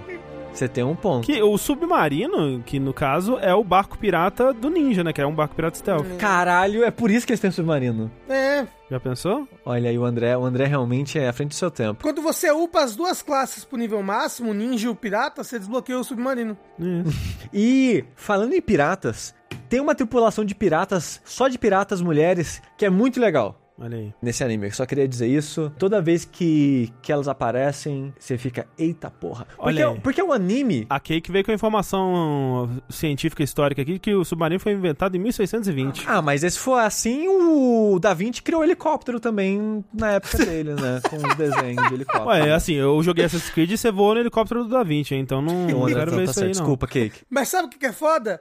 Pesquisa submarino no Google. Só acha loja. E agora? Como é que eu vou pesquisar sobre o, Destruíram, o objeto?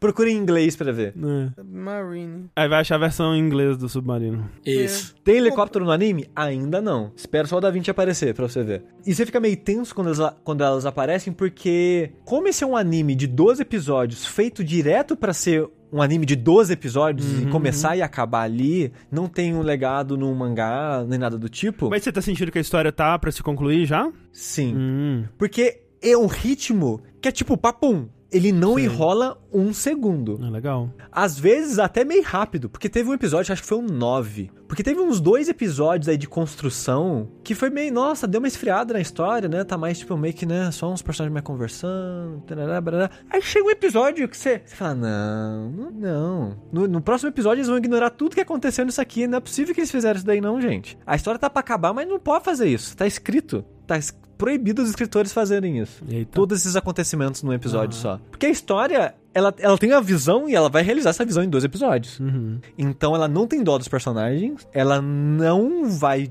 perder tempo com enrolação nem nada, ela é bem sucinta, bem enxuta. E é algo que eu aprecio demais. Principalmente porque, como o anime, a maioria que a gente vê adaptado de algum mangá, ele acaba tendo esse ritmo um pouco mais lento, né? De pequenos acontecimentos ao longo da história. E de certa forma a gente fica até condicionado, porque às vezes a gente fica até. Nossa, seria ter. Seria legal ter mais tempo, né? Porque eu gosto dessa tripulação. Uhum, eu gosto dessa patotinha. Podia ter mais um episódio só pra aprofundar a relação entre eles. Uns 900 mil? Uns 700 episódios, talvez, Ah. assim. mas, a- mas eu acho que esse sentimento vem muito de estar condicionado já a animes de 50 episódios, de, né, ter toda essa construção mais elaborada, profunda, talvez um pouco, talvez arrastada é, dos personagens, mas aqui é muito sucinto, é muito rápido e pra mim é mu- muito satisfatório, porque eu gosto de anime que tem esse ritmo mais dinâmico, mais rápido, assim, não perde tempo. Então eu tô gostando muito é, do Fena, que eu falei, eu tô achando muito bonito, eu tô gostando muito dos personagens, a história tá legal, assim, vamos ver pra onde que ela vai nesses últimos dois episódios, mas assim, muito surpreso de, de ser tudo isso, de tá pouca gente falando, pelo menos na minha bolha, e a Tutsuin com anime, que loucura. Loucura, né? A, a do Tsujin- a já tinha feito A anime. A Ah. do Tsujin sou eu. Verdade. É o pezinho do andando. Verdade, ele só isso. O- Ela não tinha feito aquele anime do filho do Will Smith, não? Não é também deles? Ah, o... Como é que chama? Neo Tóquio, alguma coisa assim. É, Ah, mas eu não era sei. anime, né? É anime. Mas o que que... Ah, vamos lá, agora a gente vai entrar nessa discussão. O que que é anime? É, o que, que é animação anime? japonesa. Mas então, você tá- vai me dizer que... É Avatar não é anime agora. Não, não, não, Avatar é feito por estúdio core- sul-coreano. Mas tem um. Começa aí. ma- Mas tem. Neo Yokyo, isso aí, ó. Neo Yokyo. Ah, New York, não New Tóquio. tem um, uma temporada inteira do Avatar Korra que é feito pelo, pelo estúdio japonês do Naruto. E aí, aí é essa anime? temporada é anime. Essa, só porque é a pior. Só essa. Mas aí, Thundercats é anime? Foi feito É. por uma equipe japonesa. Olha aí. Olha aí, ó. É, e aí? Acho que é anime. Anime, então, você tá me dizendo que é um sentimento. É tipo um Immersive Sim. Assim, no Japão, é, os Minions é anime. É. Frozen é anime no Japão. Frozen é anime no Japão. Hum. E agora, Sushi? Pois é, pegamos você Re- no é pulo refutado. Ó, Refutado. Eu tô vendo aqui o, o submarino de 1500 aqui. Gente, era, era um, um- um navio de Um cabeça... barril. é, um- é, não, era tipo um barril, assim, cilíndrico com remo do lado. Ele não, ele não afundava tudo, ele só ficava... Alguém bebeu e falou: hum, e se eu colocar isso aqui debaixo d'água e entrar dentro? É, o nome É o Piratas do Caribe 1, com o pessoal É. de barco de cabeça pra Isso. baixo andando no fundo do mar. Assim, o nome é Dribble. Ele, não, ele era tipo como se fossem dois barcos, assim, do- duas canoas coladas uma na outra, com uns remos do lado, assim, sabe? Mas tipo, não era um submarino, sabe? ah, então agora a gente vai definir o que que é submarino, então. É, No Japão tudo é submarino. é. Em Atlantis tudo é submarino. É, então Fena, a princesa guerreira. Uau, o Sansigolo... É, antes de encerrar, o Sansigolo falou que ter o próximo anime da parceria Adult Swim Crunchyroll é Shenmue. É verdade, vai ter um anime de. Shenmue, né? Vai. Doido isso, de pensar. Uau. No Japão, Frozen é submarino. Falou. Mostra no chat. É, maravilhoso.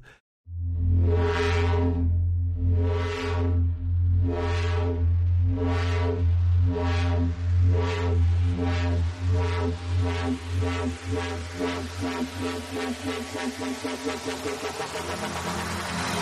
E pra fechar aqui o nosso Fora da Caixa, né? Pra quem tá acostumado aí a gravação do, do Vértice ao vivo que demora 3 horas, Fora da Caixa é mais curtinho mesmo, né? Às gente? vezes, quando não tem o Mineco. Eu vou falar de um filme que caiu no meu colo e eu gostei bastante. Eu gostaria de compartilhar ele um pouco com vocês. É um filme. Putz, qual que é o nome do país? É um filme Paquistanês. dinamarquês. Hum. Filme dinamarquês chamado. A menina dinamarquesa. chamado Riders of Freedom. Eu acho que é esse o nome. Pelo, pelo nome, eu já não quero ver, mas vamos ver o que você vai não, dizer. peraí, não é Riders of Não, é- não. Riders of Justice. Não ajudou. E é um filme com o nosso querido Mad Mikkelsen, que é um ator que ficou muito famoso pela sua participação no grande jogo Death Stranding, né? Antes disso ele era desconhecido e tal, ele fez Death Stranding, alavancou a carreira dele. e ficou super bem assim. Esse é o filme que, que ele tá bebendo e dançando? Não, esse chama Druk, ou alguma coisa assim, não vi esse daí. Ou é. Drunk?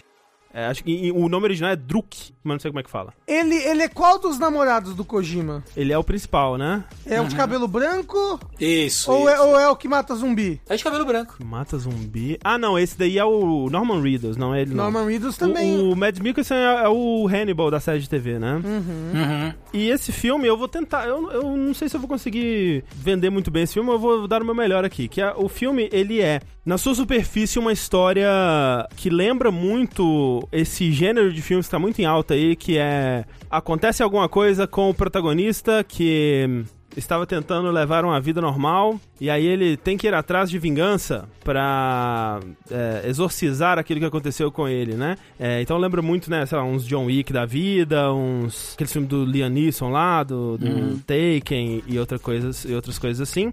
O Sushi falou de um filme assim recentemente, né? Que mataram o, o- o- o animal de estimação de alguém também, não é? E a pessoa saiu atrás pra vingar. É, é, não sei se o filme encaixa aí não, mas é. Ah, o Pig, né? Você tá É. falando. É, é, é. não é bem. O Pig é outra, outra pegada, mas é. Mas, e esse filme ele também é outra pegada. Ele só parece que vai ser é, sobre isso, mas, né, dando um, um resumo da história do filme, é o seguinte.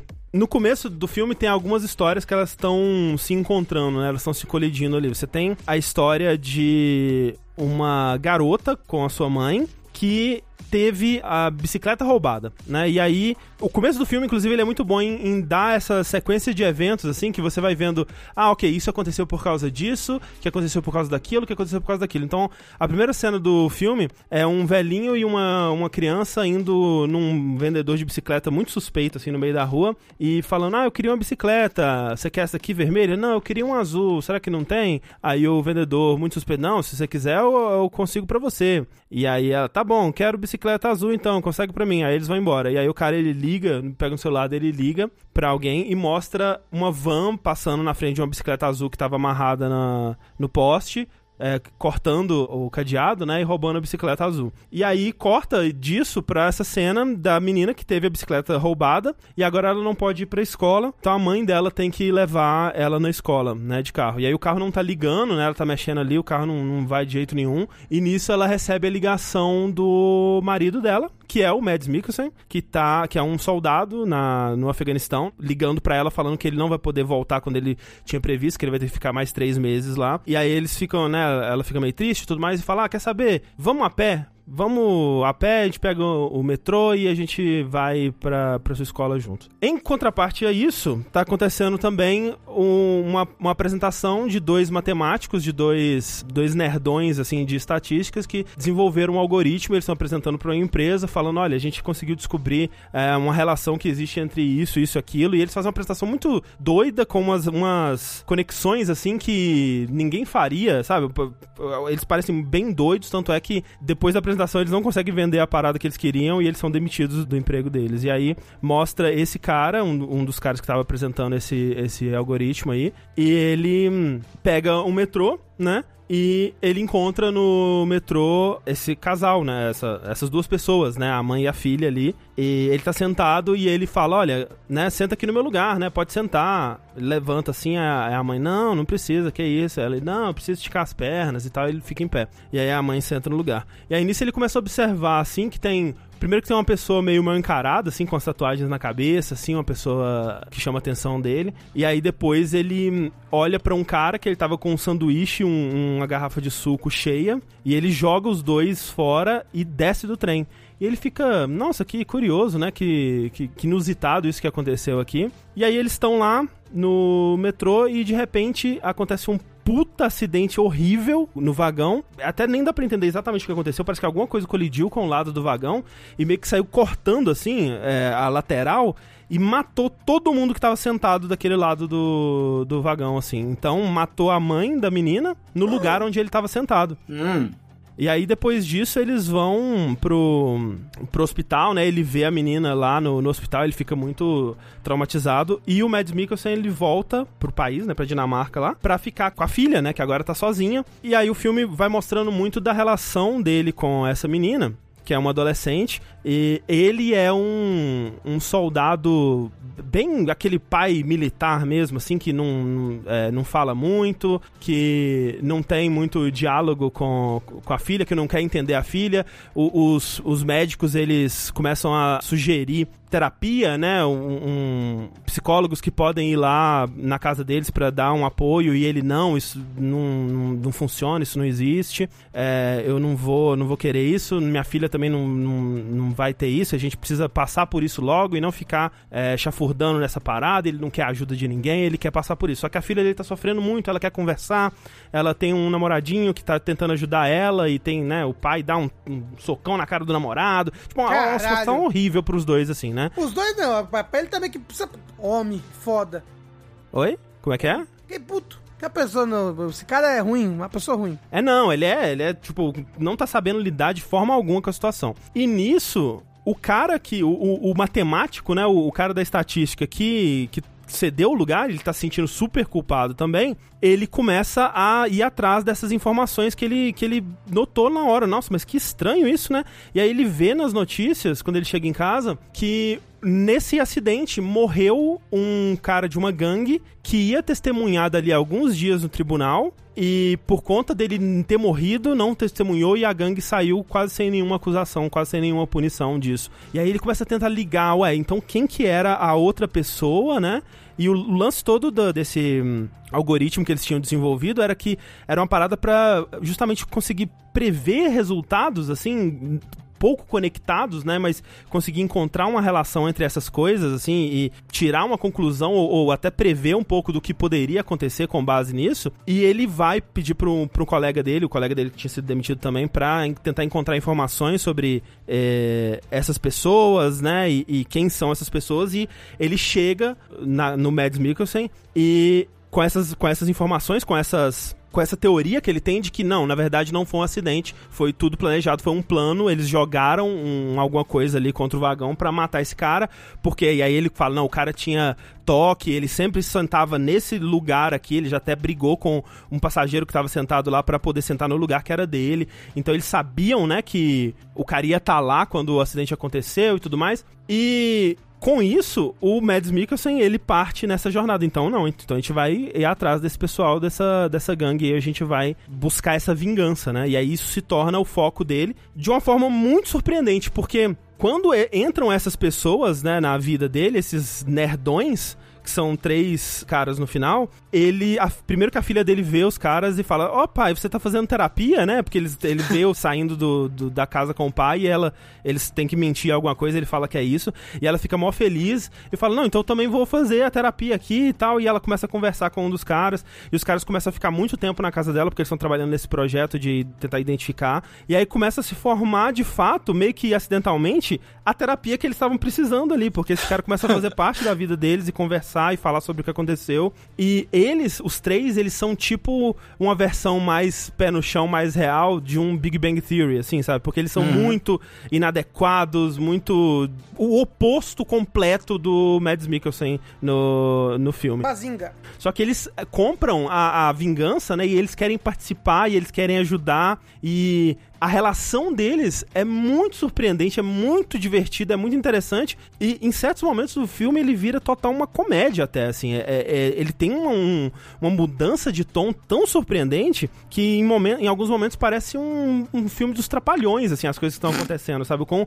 o quão atrapalhados eles são, quão as coisas vão saindo de controle de uma forma surpreendente. E tem algumas reviravoltas que eu achei maravilhosas, achei incríveis. É um filme que em nenhum momento ele foi pra onde eu tava achando que ele iria, com base no que ele parece que ele tá indo, né, no começo, assim. E as atuações são maravilhosas. O Mads Mikkelsen, assim, por mim, ele podia ser indicado a todos os prêmios do mundo por esse papel, porque é um papel que é, ele faz muito pouco, de fato, na atuação, né, mas é uma atuação muito sutil, mas você vê que ele tá muito contendo, assim, ele tem muita coisa que tá borbulhando debaixo da superfície que ele não põe pra fora de jeito nenhum, né, e, e é parte do problema que ele vai aprender a superar, é, supostamente, aí ao longo do filme. É, mas é muito, muito bem atuado, é muito é, convincente, né, um personagem que o tempo todo você tá achando que ele vai explodir, vai matar alguém, porque é é- ele é muito intenso, ele é muito, assim, borbulhando, mas ele sempre se contém e ele sempre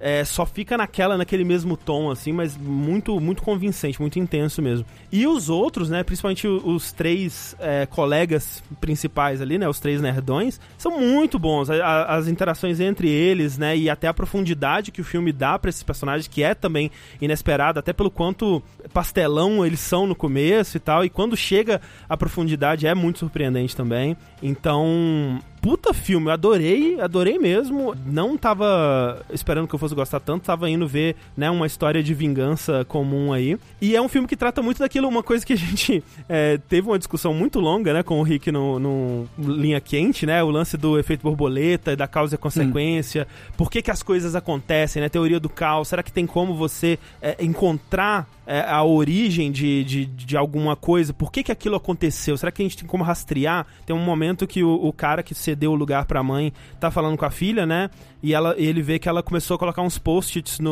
na parede dela, tentando ligar assim, olha, eu minha bicicleta foi roubada e é por isso isso aconteceu, e aí por isso isso aconteceu, e aí bababá, bababá, minha mãe morreu. É, e aí um dos posts é o, o Otto, né, que é esse cara, ele trocou de lugar com a minha mãe. Mas aí ele fala, realmente, isso aconteceu, mas pra voltar nisso, né, você tem que voltar que, ah, eu fui demitido, então eu saí do emprego mais cedo, então é por isso que eu tava naquele vagão, e tem que voltar mais ainda, pra pessoa que me ensinou que era cortês eu ceder o meu lugar pra alguém no, no trem, por exemplo, né? Então, se você vai voltando nisso, né, você não tem fim. É uma, é uma coisa muito caótica e que é aquilo que a gente estava discutindo, que a menor mudançazinha que, de alguma coisa que acontece pode, né, é, gerar efeitos completamente diferentes a um ponto de que a vida é esse caos, né? É um, a, a coisas completamente imprevisíveis podem acontecer, assim. E, a- e o que o filme quer dizer com isso, eu achei até, sabe, dá um, um, um quentinho no coração coração, assim, é um filme que tem algo a dizer e é algo bonito e de afirmar a vida, né, como um todo, assim, eu achei muito, muito legal mesmo. Você assistiu no Apple TV? Foi no Apple TV que eu assisti, sim, Rafa. Mas ele tem no Apple TV e tem no YouTube também pra alugar ou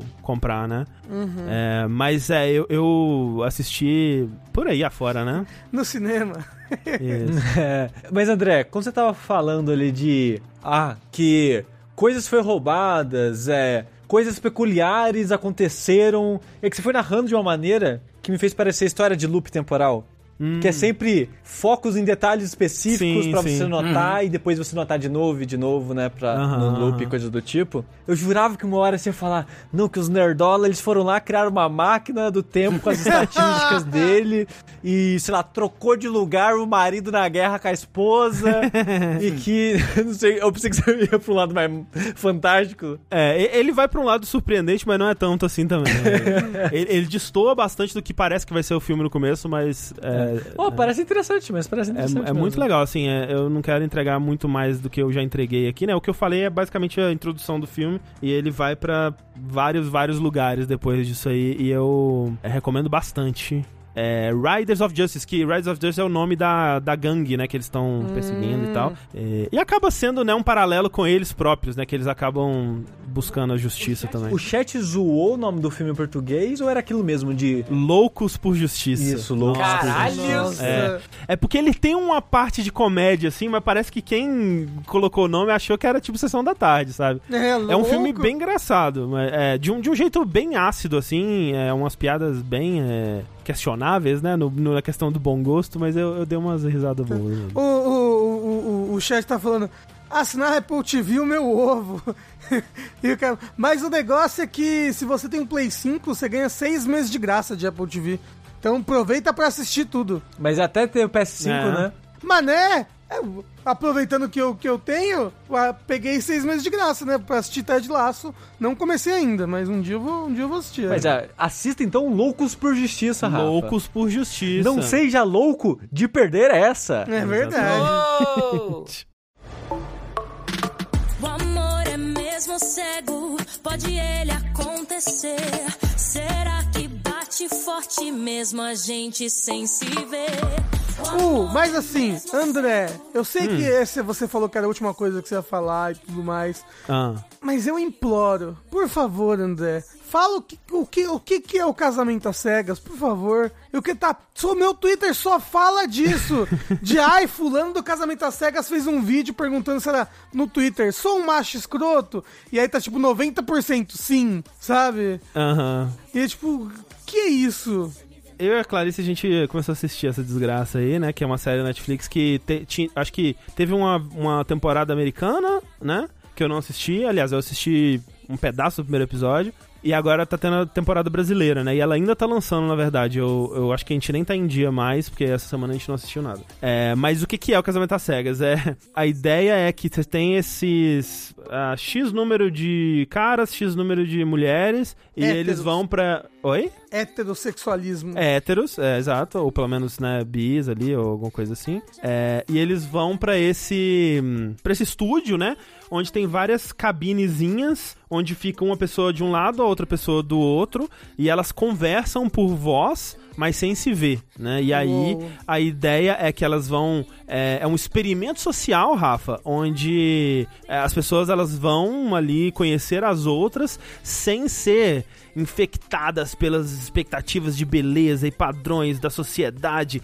e descobrir um verdadeiro amor pra valer com a pureza. Só que todo mundo é lindo e malhado e magro, né? É, tem isso.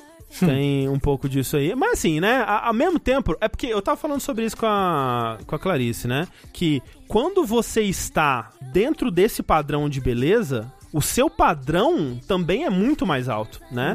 Então, tudo bem, tá todo mundo dentro do padrão de beleza, mas dentro desse padrão existem níveis ainda, né? Então a pessoa que ela já, já tá ali, né, tipo, malhadaça e tudo mais, ela provavelmente vai querer alguém que corresponda a, a esse nível de padrão de beleza também dela. Mas independente disso, o lance é, eles, né, a ideia é que eles se conheçam ali e aí, né, é, ao longo de vários dias eles podem escolher com quem que eles querem conversar e tudo mais e vai desenvolvendo ali umas amizades, umas relações, uns interesses e depois de alguns dias, quantos eles quiserem, eles podem ou não pedir alguém ali em casamento. Em casamento já, direto, assim. É. Puta que pariu. Casamento, exato. O lance é esse, não é pedir pra sair, não é pedir pra se conhecer, jantar, não, é casamento. O mundo tá acabando, gente. É, Isso é importante?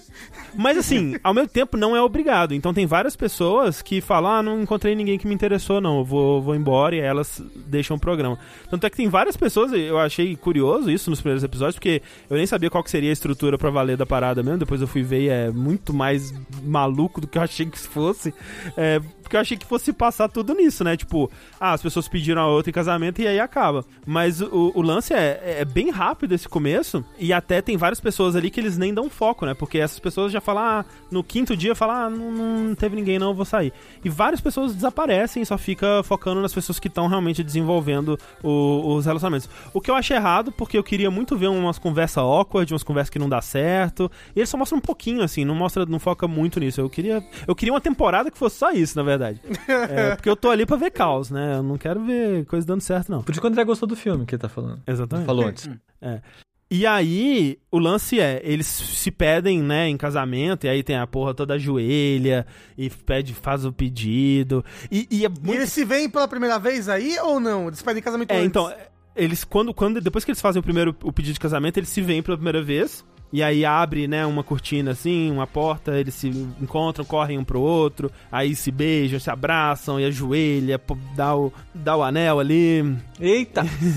Opa! põe o dedo no anel e, e tudo mais. E, aí- mas ali eles se afastam, né? Eles não podem se ver muito mais depois disso. É um encontro bem rapidinho, assim. Mas o engraçado é que começa com todo mundo. Ah, né? Estamos aqui, né? Nessa experiência curiosa, né? Eu, vamos ver o que vai acontecer e tudo mais. E literalmente, depois de um dia, tem gente já chorando pelo outro. E meu Deus, eu nunca acreditei que pudesse existir um amor como esse. Eu estou completamente apaixonado. E as pessoas começam a brigar entre si. Não, porque eu gostei dela primeiro. Você é um merda. E aí os caras chorando, falando: Não, mas o bem vai vencer. E tipo, caralho, o que vocês estão falando, velho? O que vocês estão falando, pelo amor de Deus? É. Isso é, é- é muito, muito curioso, de fato. Mas depois disso, esse, esse é o, sei lá, os, três- os três primeiros episódios só. Eles vão pra um resort muito louco, uma- um hotel fazenda, sei lá que porra é, com várias piscinas, né? As fazendinhas, atividades da, da- do campo, né? Coisas assim. Onde eles vão passar 30 dias, né? Todos os casais, né? Em casas separadas. Mas ali eles vão passar os 30 dias e aí vão ver como é a vida de casado, mas antes de casar. Porque depois desses 30 dias, eles vão casar de fato. Mas aí é pra testar pra ver se depois desses 30 dias eles de fato querem ainda se casar, né? E aí é que, é, que é o pedaço que a gente tá, que aí começa a dar ruim, né? Porque, tipo, velho, é óbvio, né? Porque uma pessoa que você nunca viu na vida mais gordo, né? De repente você tá morando com a porra da pessoa, é óbvio que vai dar treta. É óbvio. Tipo, as pessoas ficam, nossa, me surpreendi com essa atitude de fulano. É mesmo? Você jura? É, cê é- tá surpreso mesmo? Que coisa, não é mesmo? Só tá vendo que tem uns, um- uns homens muito, ou pelo menos um, que tinha muito, no mínimo estranho, escroto talvez, não sei, mas que ele tá comendo frango. Aí ele vê, tipo, o frango por dentro branco. Ele, nossa, esse frango é branquinho igual você. Eu vou te chamar de minha franguinha. Ah, eu, eu acho que isso é do episódio que a gente não viu ainda. Ah, tá bom. Não, e, e assim, a- é- as reações das pessoas são muito. é, assim, o- o- a realidade caindo, né? Porque uma- um dos casais é uma moça que ela. Ela, se- ela, ela é uma dessas que se apaixona de cara, assim, uma paixão extrema por um cara que ele é iraniano, se eu não me engano, né? E aí, eles conversam um pouco sobre isso, ou pelo menos falam um pouco, né, dessa, da, da, da cultura dele, como é que são as coisas e tudo mais, mas não se aprofunda, porque não tem como se aprofundar, afinal de contas, pelo amor de Deus. E aí, quando eles começam a falar sobre o casamento e tudo mais, e, e- e qualquer coisa que a moça faz, ele começa a falar, ah, mas na frente da minha mãe você não pode fazer isso, não. É, beber, não pode, não pode, na frente da minha mãe não vai poder, não. No casamento, é, tem que cobrir tudo, né, tem que vir com uma roupa bem comportada, assim, cobrir a perna, cobrir o decote, né, e tudo mais. E a, e a moça, ela vai ficando chocada, assim, tipo, minha filha, pelo amor de Deus, você aceitou casar com um cara que você conheceu há cinco minutos? é o mínimo, né? E tem várias, várias situações assim que. É assim, é horrível, é um programa tenebroso, não recomendo pra ninguém, é uma completa e total perda de tempo. Delicioso, assim. Mal posso esperar Mas, para ver mais episódios. Mas reality show é isso, É né? isso, é, é. É, é o- é o Kaidi pra você. Você sai sentindo É. sujo, parece que você nadou por um rio de cocô, De chorume. mas é muito gostoso. Que bom. Obrigado, obrigado, André. Obrigado. É surpresa que o André não foi assistir o do pessoal que não pode se pegar. É, eu não assisti esse, né? Mas eu tenho certeza que eu ia gostar também. Você assistiu do pessoal que vira, vira furry por um dia lá, o Sexy Beast? Não vi também, não vi. Porque esse, na verdade, né, a gente. Eu e a Clarice, a gente geralmente a gente planeja. Tipo assim, ah, você quer assistir tal coisa? Quero, ah, então vamos assistir. Esse, a gente acabado de assistir um episódio do Squid Game, eu acho. Aí eu, de brincadeira, coloquei, ah, aqui, aqui a Netflix tava recomendando, aí eu dei play. E aí a gente viu, tipo, uns cinco episódios seguidos da parada. A gente foi dormir três da manhã nesse dia, assim. Ai, Clarice. É, então foi meio que isso aí. É, não recomendo, porém muito gostoso. e com isso, gente, eu acho que alguém tem mais alguma Eu, coisa pra eu só queria dar uma indicação relâmpago, porque não tem o que dizer. Certo. Porque a Thalissa falou, vamos assistir esse curta? Um, um- um curta na Netflix chamado Dois Estranhos. Não sei se vocês conhecem, se Não. vocês viram. Não. Quer falar, ah, re. Ah, eu vi que foi indicado a Oscar e tudo, Ah, né? Foi. Ah, não- isso não tinha visto. Ela falou, ah, recomendaram, vamos ver. É, Depois, pesquisando aqui, eu descobri que é de 2019, eu acho. Não, de 2020. É, foi indicado a Oscar de 2000, do, que tipo do começo desse ano, né, no É. caso. Ele é de 2020 e no comecinho de 2021 ele saiu na Netflix. E por algum motivo só foi parar na nossa bolha agora. Mas eu vi que a Thalissa é um, esse curta de novo, chamado Dois Estranhos, que eu não vou entrar em detalhes, porque é um curta de 30 minutos, é tipo um episódio. E, tipo, se eu falar os primeiros 5 minutos dele, você já entende qual que é os próximos 20. Então, se eu falar pouquinho, eu já entrego muito. Mas, fica a recomendação, é esse curto chamado Dois Estranhos, se é sobre loop temporal, o que eu vou dizer.